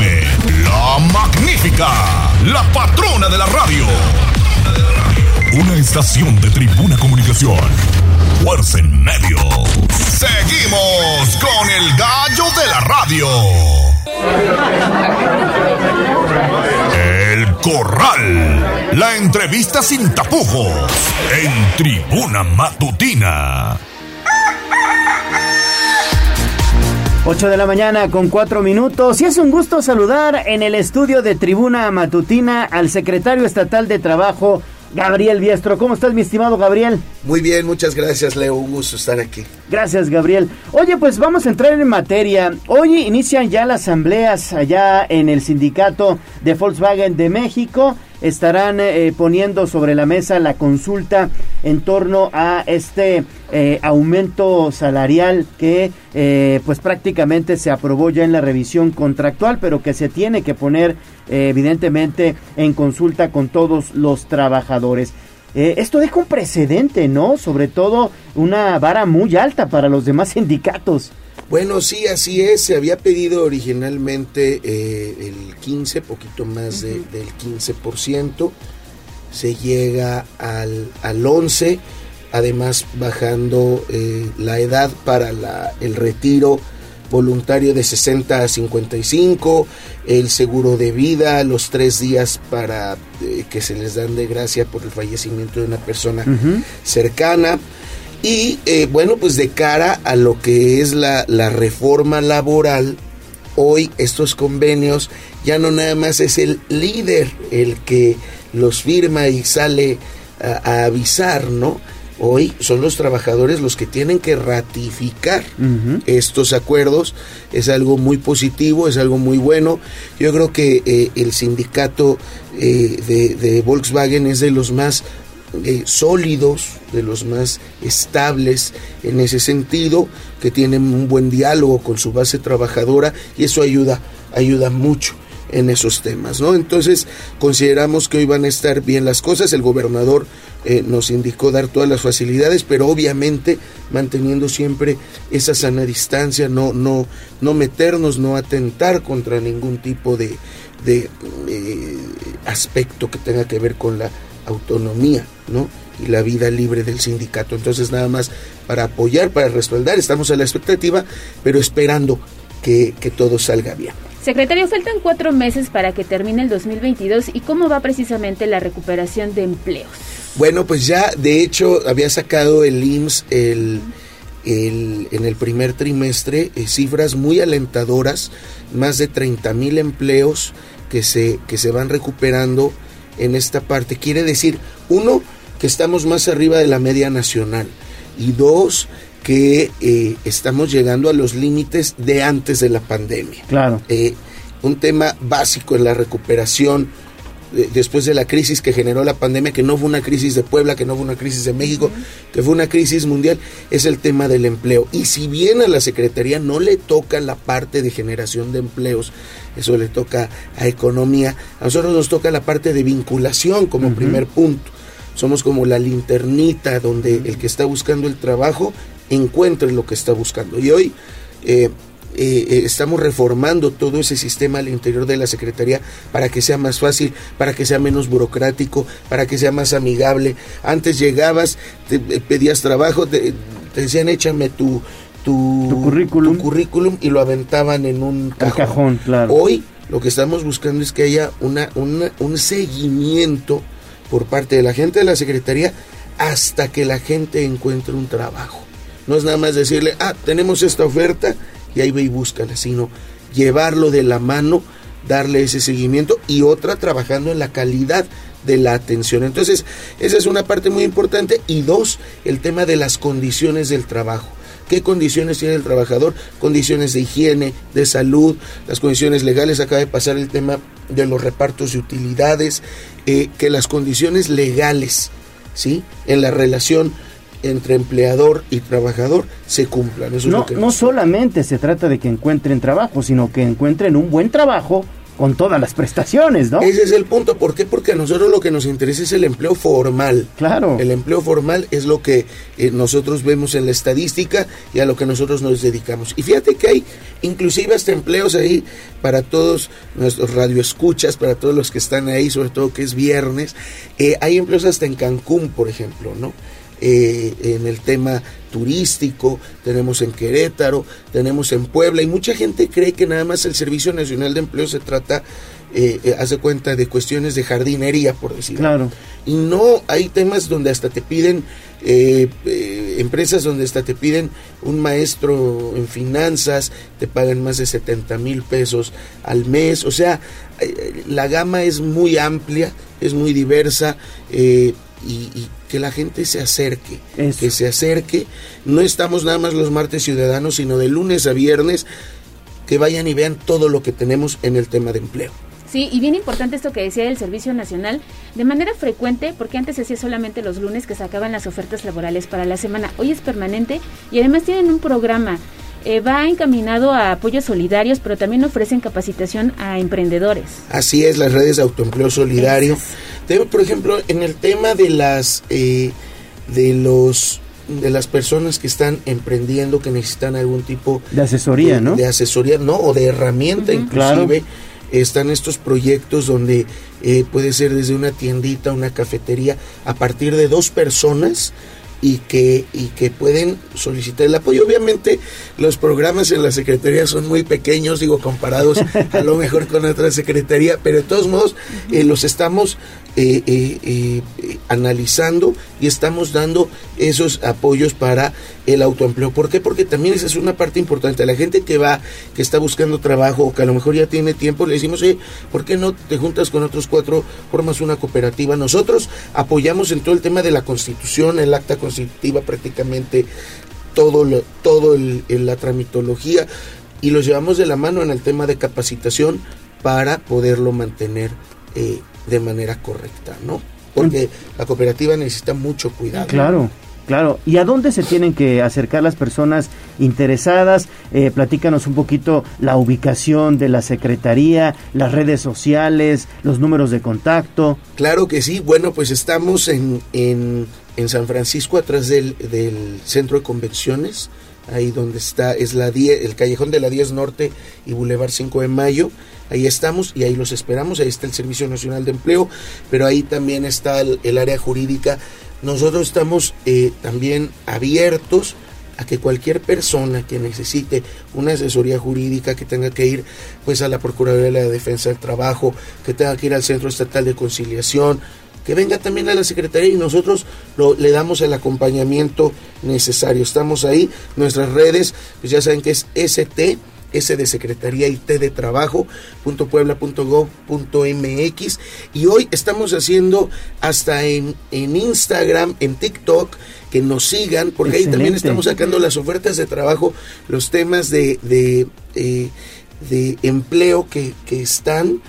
Y, y yo creo que es importante también dar ese, eh, ese impulso a las nuevas tecnologías, que no se quede la Secretaría atrás. Estamos modificando la página de la bolsa de trabajo porque porque tiene que ser todo lo que está con gobierno tiene que ser complicado tiene que ser feo no hoy como lo dice el gobernador tenemos que poner el, el ejemplo y estamos poniendo eh, rediseñando para que sea una página amigable sencilla Fácil. que a la gente le llame la atención no Claro.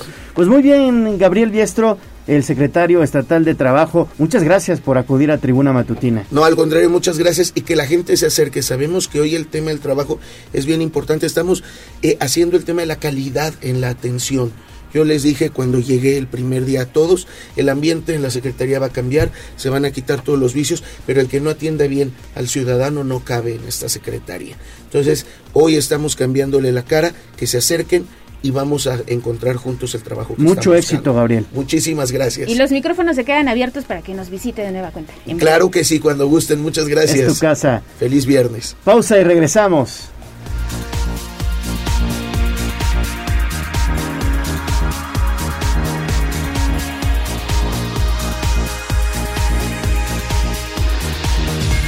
Twitter, arroba tribuna vigila. Vamos a un corte comercial y regresamos en menos de lo que canta un gallo. 95.5 FM, 1250 AM. Frecuencias magníficas. Escúchanos. Seguimos con el gallo de la radio. Facebook, Tribuna Vigila. Si el átomo son partículas indiferentes, ¿verdad? Que al rozarse vienen haciendo una fuerza que pudiéramos llamar más bien, porque, mire usted, son cositas pequeñísimas, ¿verdad? Que una vez conjuntas es la palabra, la palabra lo dice, la apotología de la palabra, por ejemplo. Mejoremos nuestro lenguaje con Miguel Campos y sus minucias del idioma. Parte de la mitad de la partícula de- del átomo. El cantinfleo característico, mi estimado Miguel, ¿cómo estás? ¿Cómo estás, Leonardo? Qué gusto, Ale. Qué gusto Buenos estar, días, Miguel. Como todos los viernes, en esta sección que sinceramente sí ayuda. Claro. Y tratamos de hacer amena desde que la empezamos hace muchos años en diversos medios. Bueno, el idioma es fundamental ¿no? para comunicarnos y entendernos mejor. Y por eso aquí tratamos eh, algunos disparates y recomendamos mucho el uso del idioma. Hoy les quiero proponer, recuerden participar sin ver eh, sus eh, buscadores en, internet. Pruébense. Eh, hay dos palabras que luego se confunden. Una es inaugurar, así como lo oyen, inaugurar, con una U ahí. Y la otra es inaugurar. La pregunta es cuál de las dos es la correcta. Obviamente piénsenle un poquito, reflexionenlo.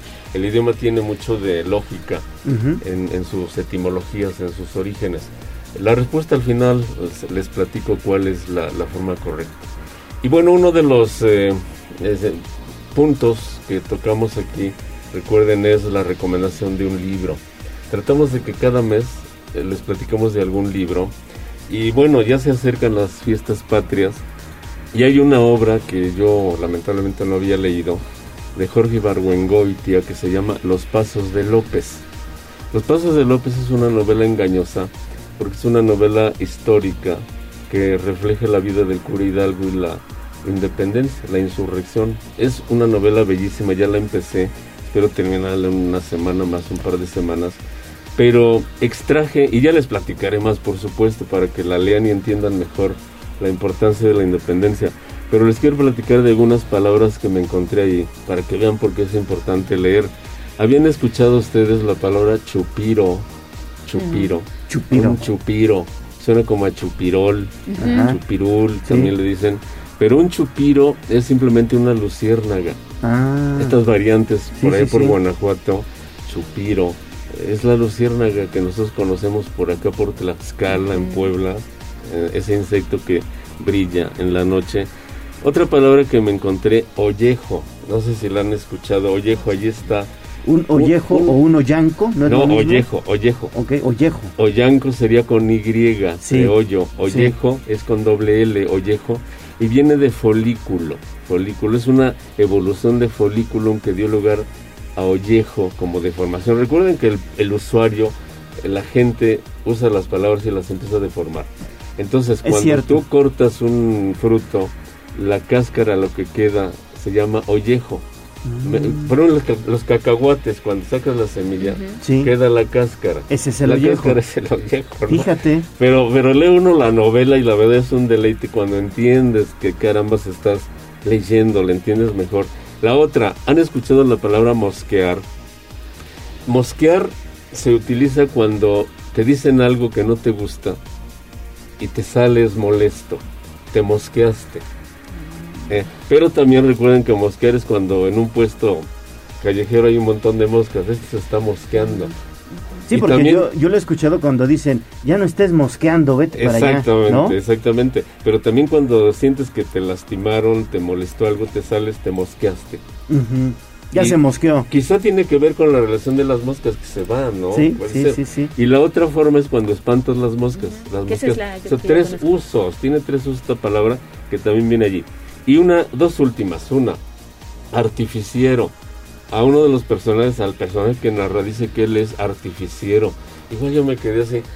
Relacionas un poquito fuegos artificiales. Fuegos. El artificiero en el ejército es el, el encargado de los explosivos. El experto. eh, o por lo menos lo era en esa época. Un especialista en explosivos. Exactamente, artificiero, así que si la llegan a escuchar por ahí, a eso se refiere. Y la última, el cura Hidalgo practicaba, hacía tertulias y ensayaban obras de teatro y se repartían los, los personajes. Y uno de ellos, el traspunte. Traspunte, también no sé si lo han escuchado, traspunte. Había apuntador, el que le decía allí en una especie de covacha a los actores, les decía qué decir, ¿no? Qué, qué frase. El traspunte, el traspunte es el que se paraba allá a la entrada del, del foro y les decía, te toca a ti, entra, entra. Era el que les daba a los, a los actores el, El orden de si Se les aparición. olvidaba exactamente un traspunte. ¿Y habían escuchado ustedes la palabra antipatizar? No. Decimos, me simpatiza. Pues existe antipatizar. Y yo no la había escuchado, allí en la novela la leí. Es lo opuesto de simpatizar. Así que Ajá. úsenla, por favor. Es una palabra muy buena. Bueno, vamos con la respuesta. Antes, si me permiten, les quiero recomendar Adelante, la revista Sibarita, El placer de la cultura. Está en línea, eh, la dirección es sibarita-medio-ny.com.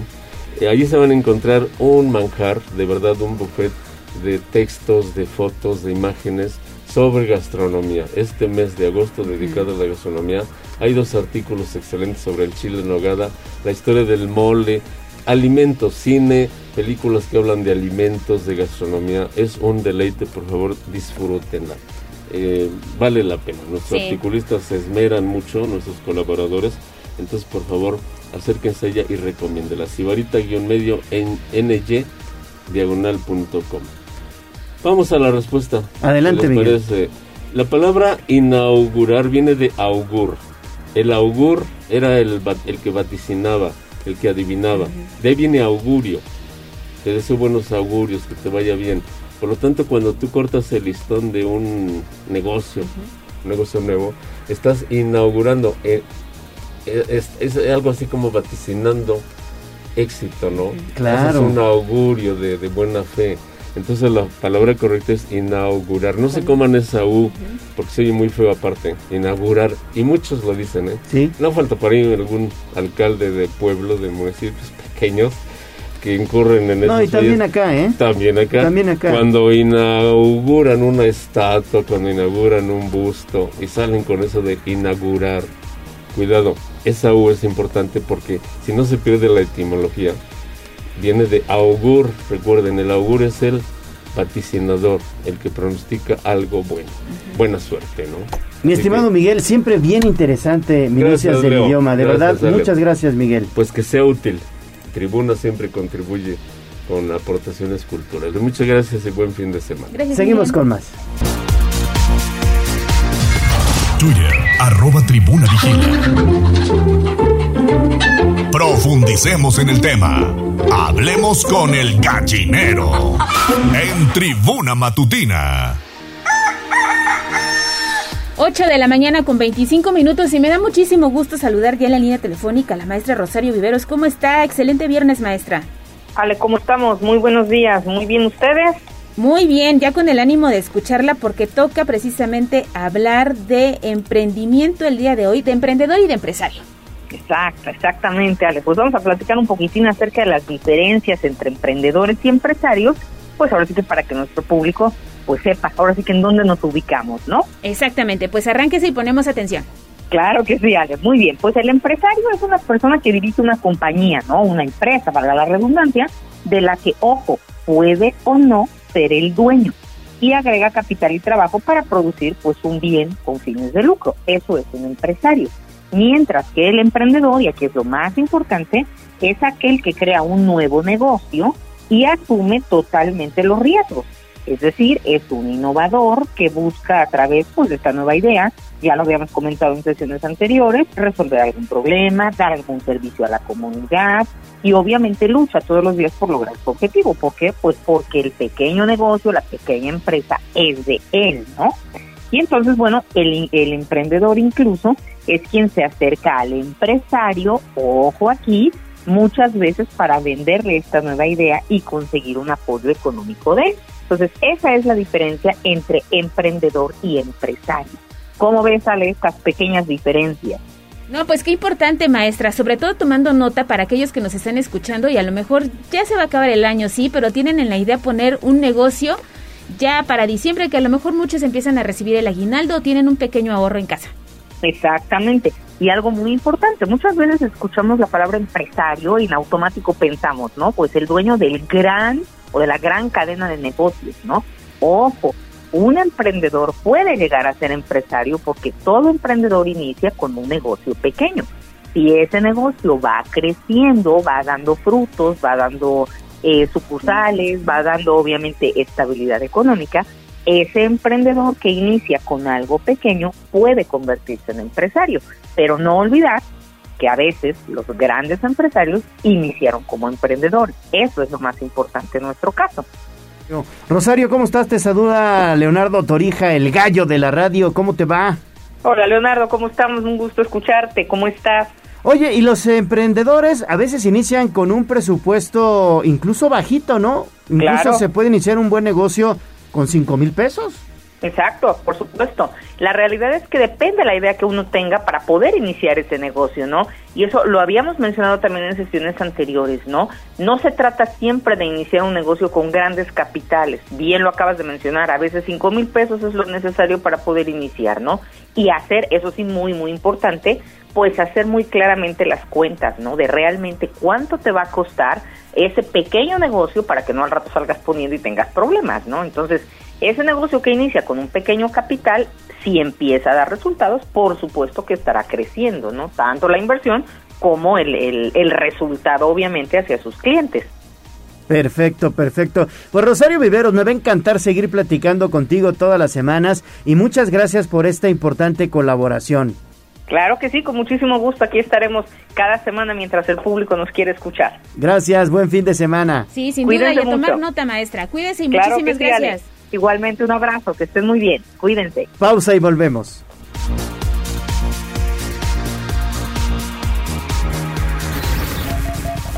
Vamos a un corte comercial y regresamos en menos de lo que canta un gallo. 95.5 FM, 12.50 AM, frecuencias magníficas. Escúchanos. Seguimos con el gallo de la radio. ¿Por dónde sí y por dónde no? 8 de la mañana con 30 minutos. Mi estimado David Becerra, ¿dónde andas? Querido Gallo, te saludo nuevamente. Ahora nos encontramos a las afueras de la Casa Sindical de los Trabajadores de la Planta Armadora, donde se están realizando las votaciones para el aumento salarial que buscan los trabajadores de la Volkswagen. Recordemos que esta es la primera vez que se realiza una consulta contra, eh, entre los obreros, como ya lo comentaron hace rato en entrevista. En años previos solo se llamaba líder sindical, el cual era el encargado de tomar la decisión ante los directivos de la empresa. Fíjate que la jornada se está realizando con tranquilidad y mira, te comento, para que este aumento sea aceptado, se necesita el 50% más uno de los trabajadores, lo que significarían 30 3.445 votos. Se está registrando con tranquilidad esta jornada y bueno, ya haciendo unas preguntitas, se, se encuentran polarizados. Fíjate que no es una decisión unánime. Pues bueno, sí se tendrá que esperar eh, los resultados para ver qué se decide, querido gallo.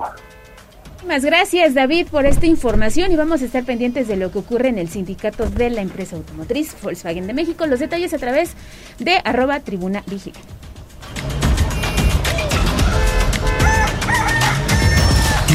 Arroba tribuna vigila. El Corral. La entrevista sin tapujos. En tribuna matutina. 8 de la mañana con 32 minutos. Ya está en el estudio de Tribuna Matutina la periodista Viridiala Lozano. ¿Cómo estás, Viri? Hola, muy bien, muchas gracias. Gracias por invitarme.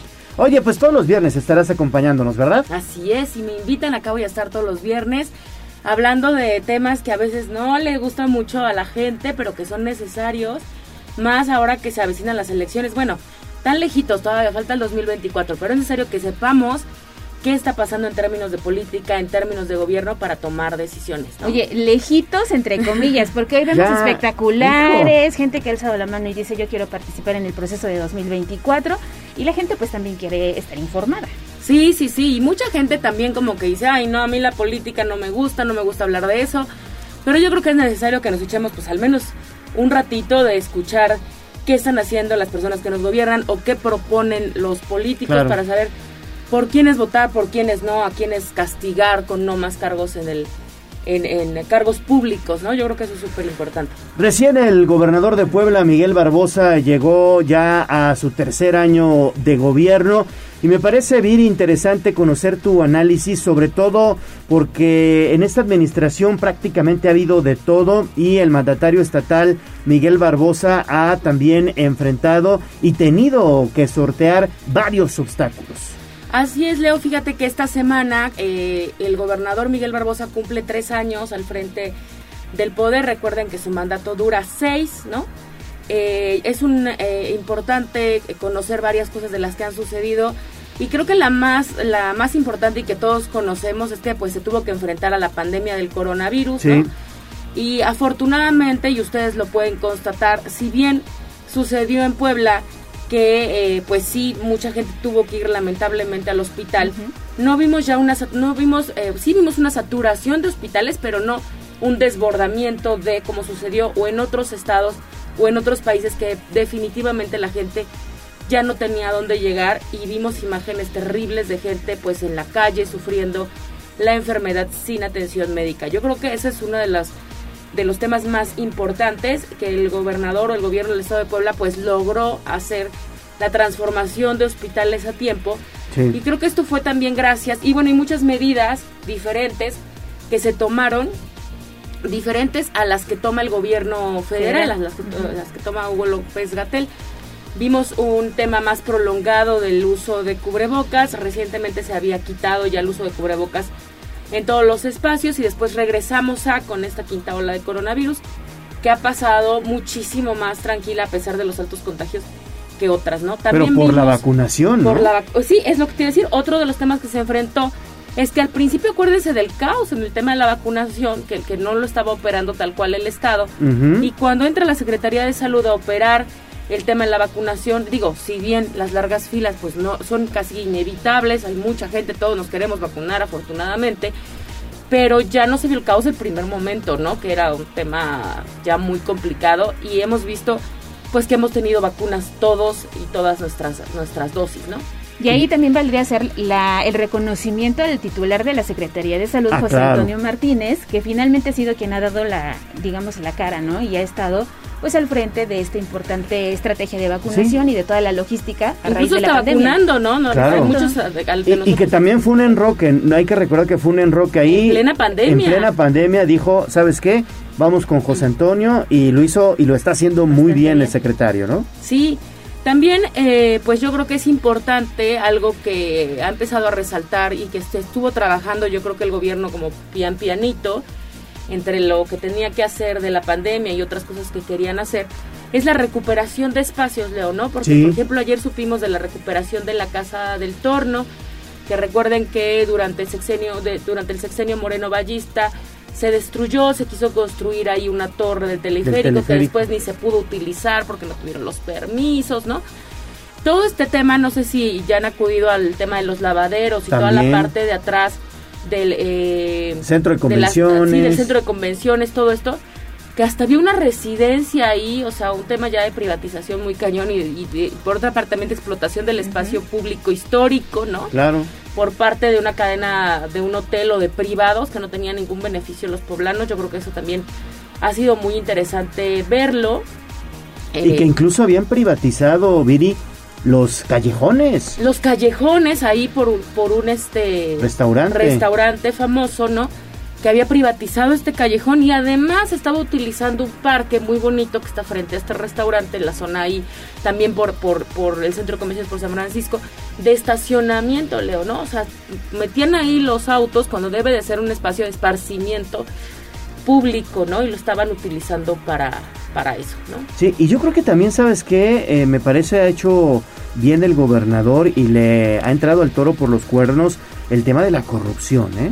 El tema de la corrupción es el, el siguiente que traigo en el, en el puto Leo porque hemos visto una gran cantidad de detenidos y la verdad es que al gobernador no le pesa denunciar ni a los anteriores a su gobierno, ni a los funcionarios que estuvieron en su gobierno y que él detectó que estaban cometiendo posibles actos de corrupción, como fue el caso de la Secretaría de Movilidad, ¿no?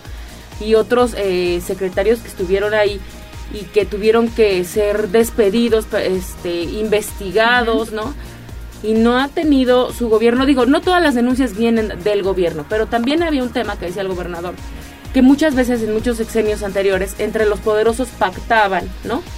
Que si salía una denuncia o había una orden de aprehensión se guardara en el cajón. Así y en es. este caso no se está eh, pues deteniendo nada, ¿no? Ah, otro recuperación de espacio que también es importante, que se me había olvid- olvidado, es Casa, es Casa Puebla, ¿no?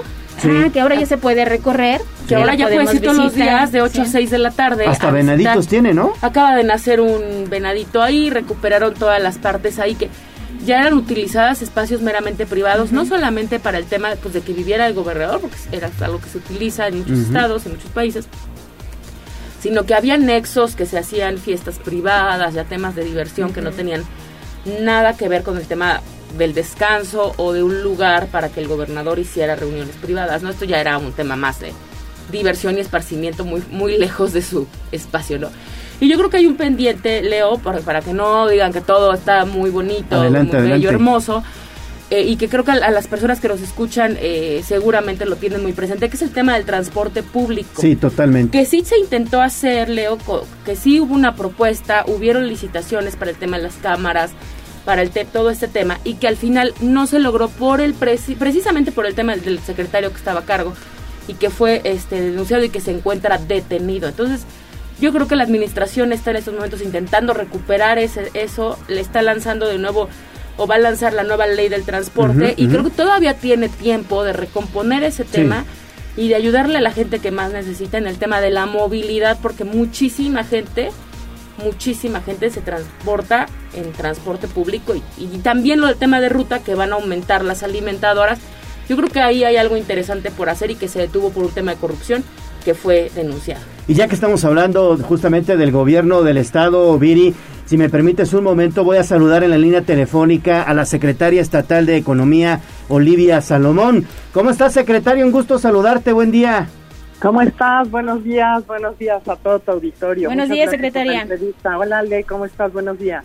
Oiga, pues eh, preguntarle sobre este importante eh, acuerdo y sobre todo que conocieron evidentemente ya los proyectos de inversión que tendría Volkswagen de México aquí en Puebla y que me parece, secretaria, es una excelente noticia, pero que indudablemente ha pasado por tu experiencia y por tus manos, ¿no? Pues fíjate, que mm, es pues es un trabajo de muchos meses liderado por el gobernador Barbosa, que incluso desde que llegué al gobierno él me decía, necesito que Puebla sea el asiento de los negocios del país. La, la pandemia, por supuesto, retrasó todas estas decisiones a nivel corporativo y mundial que toman estas grandes empresas, pero no dejamos de trabajar, de reunirnos con ellos, de generar condiciones de confianza entre la empresa y el gobierno del estado y pues el este ya se dio esta gran noticia que que inicia digamos formalmente con la colocación de la primera piedra y visitas de directivos de Alemania y de Estados Unidos que estarán en el último trimestre del año este pues ya iniciando esta gran, gran obra para Puebla. Secretaria, pero además de lo que pasa con la industria automotriz, vienen también buenas noticias para Puebla en tema de inversiones de empresas suecas. Para Así cerrar es. con todo este 2022. Exactamente, la próxima semana se inaugura esta gran tienda que es otra pues otra inversión que pone a Puebla en el nivel nacional e internacional es la segunda tienda que se inaugura en, en, en México después de, de la de la Ciudad de México y estamos muy contentos también estarán acá de, visi- de visita el embajador sueco y, y es y es una noticia importante para esta gran empresa. Oye, secretaria, y regresando a la industria automotriz, eh, sería muy importante lo que ayer decía el gobernador de instalar justamente aquí en la entidad la planta de autos eléctricos. Incluso mencionaba el mandatario una inversión, digamos, eh, sin precedente, mejor que la de Audi. Fíjate que lo más importante de este anuncio de inversión es que Volkswagen pone las condiciones hacia el futuro de la industria automotriz, que sin duda es la electromovilidad. Entonces, esta inversión genera, digamos, esos primera, la base, ¿no? Los cimientos de lo que viene del futuro, que ya era indispensable que nuestras armadoras de- del Estado dieran ese paso, porque ese es el primero hacia la atracción, estar listos para cuando a nivel corporativo estén decidiendo este, hacer todos los autos eléctricos, Puebla no se quede atrás. ¿no? Puebla y los empleos, por eso se habla tanto de la conservación de, de todos los empleos hoy en Volkswagen por los próximos 20 años, porque entonces estamos en condiciones de recibir esta nueva tecnología, de tener ya nuestro personal capacitado, de tener la infraestructura necesaria. Así es que de verdad es una noticia importantísima para la proveeduría, autopartes, para todo lo que genera en nuestro estado el desarrollo de, económico gracias a la industria automotriz. El balance es positivo, secretaria, porque venimos de una situación compleja derivada de la pandemia y pues ya este 2022 prácticamente se termina. Así es, y estamos cerrando muy fuerte el año. Yo estoy muy contenta porque fíjate que, que estas inversiones para la gente que no trabaja, por ejemplo, en la armadora, dice, ¿cuál es mi beneficio, no? Sin duda, el que este, es- estos montos económicos y de inversión tan altos se queden en nuestro estado, empezando por la construcción, ¿no? El tema de la nave. Pues contratan soldadores, electricistas, personal de obra, albañiles, maestros, la, la gente que está alrededor de todo esto, los mismos empleados, empleados que tienen su sueldo, que entonces van y compran en el centro, en el centro comercial. Claro. Entonces se hace, se hace toda una, este, pues un movimiento económico que nos conviene a todos. Perfecto. Pues secretaria estatal de Economía Olivia Salomón, muchas gracias por la comunicación para Tribuna Matutina. Muchísimas gracias. Gracias a los dos y saludos a tu auditorio. Saludos. Viri, pues ahí está otro acierto El tema de la- interesante, la el, el tema de la inversión, ¿no? Sí, bastante, bastante importante, ¿no? Porque acuérdense que el sector automotriz, bueno, todos los sectores, pero también el sector automotriz se vio muy golpeado tras la pandemia y Volkswagen pues ha intentado como sortear este tema con los descansos que les llaman ay, no- no Paros tengo- técnicos. paros técnicos, perdón, que les llaman paros Ujú. técnicos y que ahí le tienen que ir sorteando con los trabajadores de, bueno, puedes tomarlo como vacaciones, cobrar una parte de tu sueldo, esto. Porque yo veo que ahí sí están haciendo, estaban haciendo como malabares, ¿no? Y es importante que venga la inversión como aire nuevo para, para recuperar Sí. el tema del trabajo. Es una bocanada de aire fresco, ¿no? Viri, de aire fresco. Pues muchas gracias por acudir aquí a Tribuna Matutina. Es tu casa y nos Gracias. vemos y nos escuchamos también el próximo viernes. Que Sí. tengas buen fin de semana. Nos escuchamos todos los viernes y muchas gracias a todos por escucharme. Gracias. Pausa y regresamos.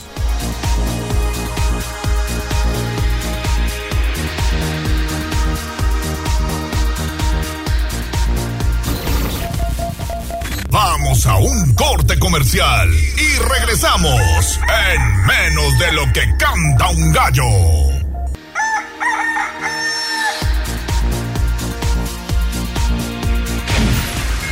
Sitio web tribunanoticias.mx.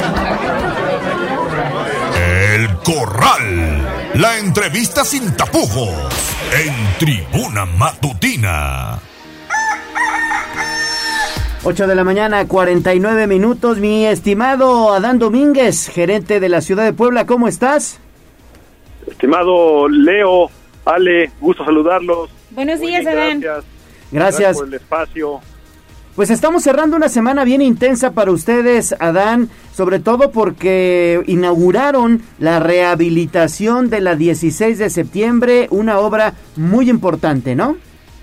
Así es, Leo, fíjate que el presidente Eduardo Rivera el miércoles inauguró esta obra muy importante que beneficia 80 mil poblanos de la zona sur de la ciudad, después de Periférico, la 16 de septiembre, donde nos decían los vecinos y los comerciantes que durante más de 20 años pues nadie le había dado un mantenimiento, una mejora a esta vialidad, una obra que mejora 64 mil metros cuadrados de concreto asfáltico, son casi 100 calles, Leo, una inversión de 50 millones de pesos y eh, donde también se rehabilitaron banquetas, guarniciones, se construyeron 16 pasos peatonales y colonias como Loma Encantada, Granjas de Puebla, Fuentes de San Bartolo, Los Cerezos, Guadalupe Segunda Sección, Artículo 4, Cente, Ampliación Loma Bella, fueron las beneficiadas y ahí estuvo nuestro presidente Eduardo Rivera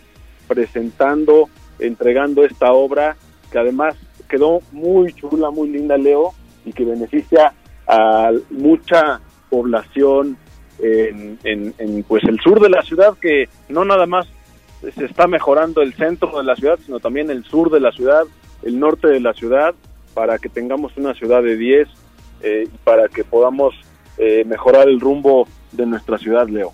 Adán, pero es que además del concreto se rehabilitaron también los camellones, se colocaron semáforos, se colocaron pasos a nivel de piso o reductores de velocidad, porque entonces como ya ven la, la vía en buenas condiciones, no falta el automovilista que empiece a exceder los límites de velocidad.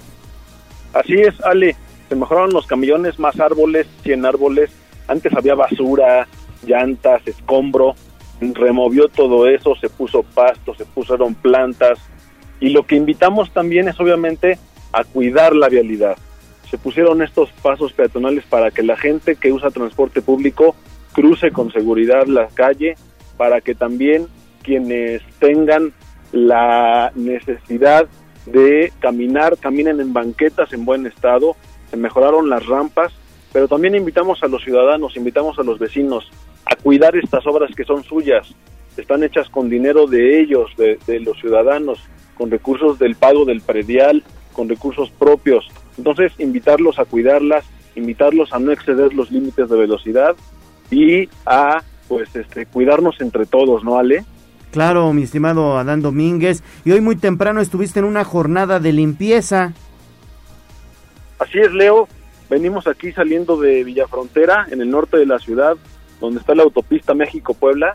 Una jornada donde el presidente Eduardo Rivera nos ha instruido desde el inicio del gobierno a trabajar semanalmente para mejorar estas zonas comunitarias, estos espacios para la familia.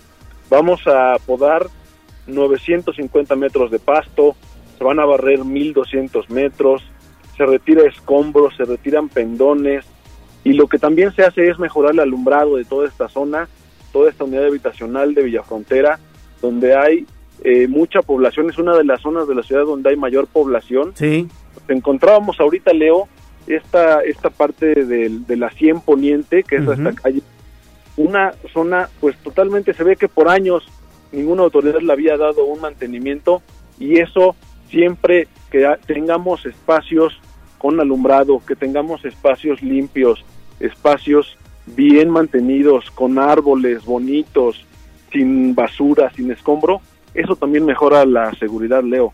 Y también ese es el objetivo de este gobierno, mejorar la seguridad, que es una de las principales eh, preocupaciones que todos tenemos para nuestra familia. Perfecto. Pues Adán Domínguez, gerente del gobierno municipal. Muchas gracias, Adán.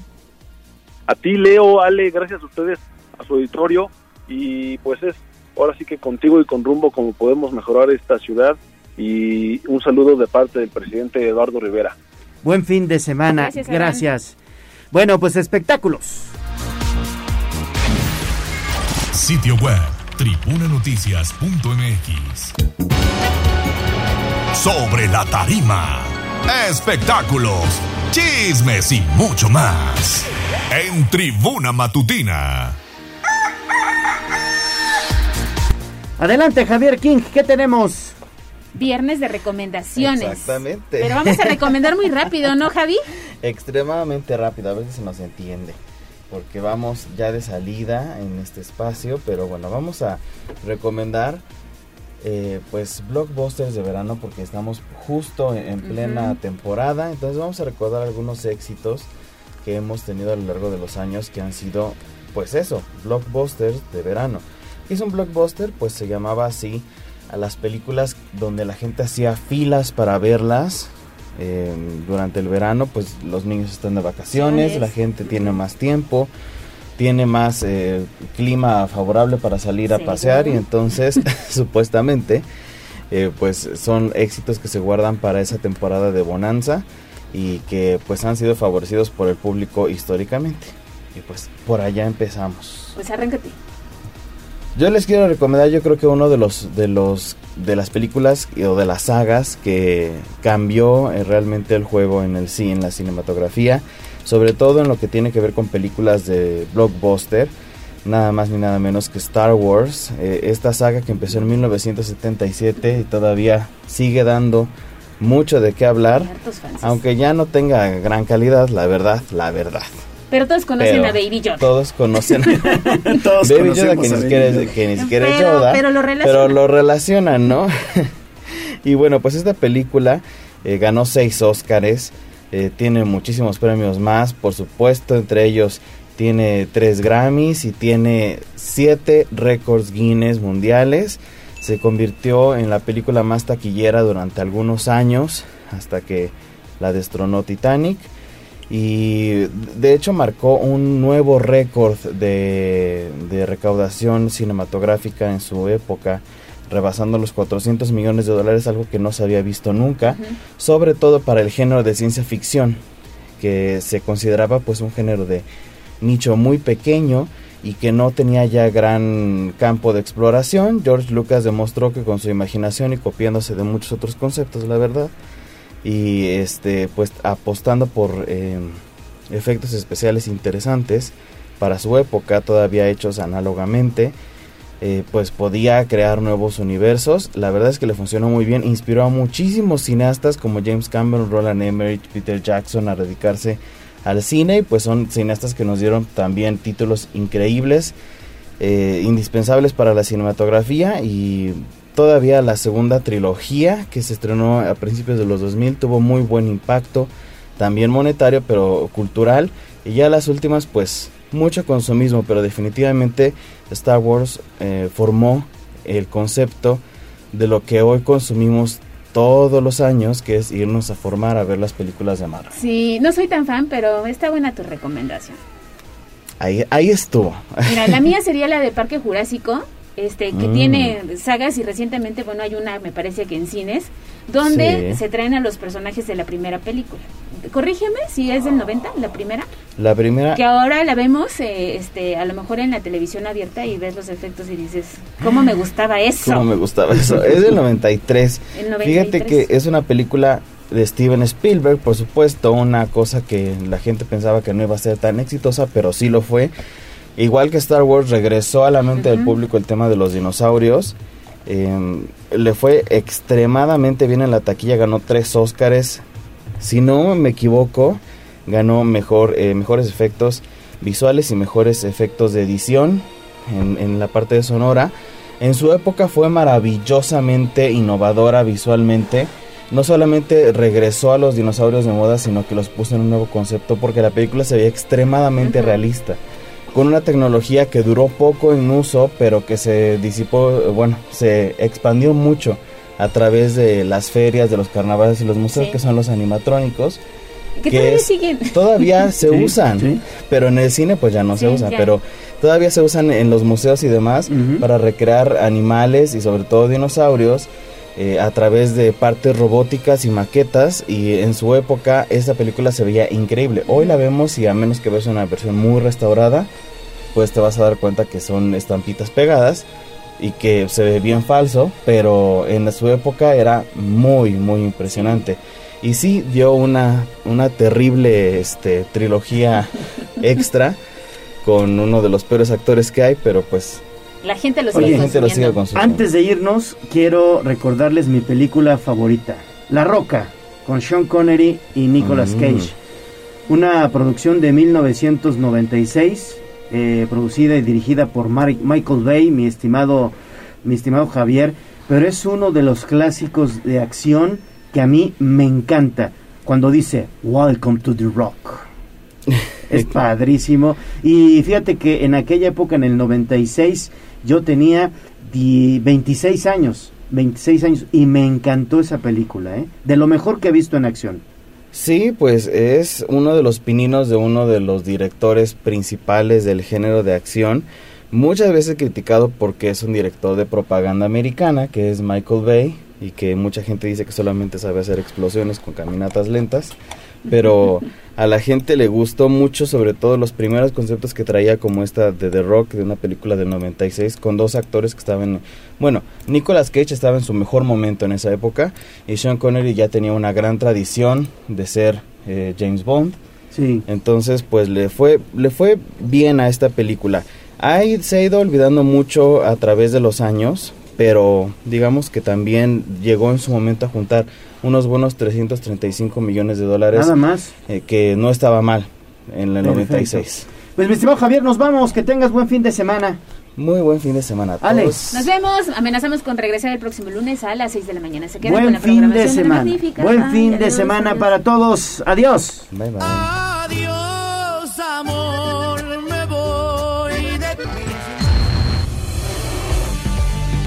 Aquí terminamos Tribuna Matutina. Esta es XHZT 95.5 FM y XEZT 1250 AM. La magnífica, la patrona de la radio. Una estación de Tribuna Comunicación. Fuerza en medios.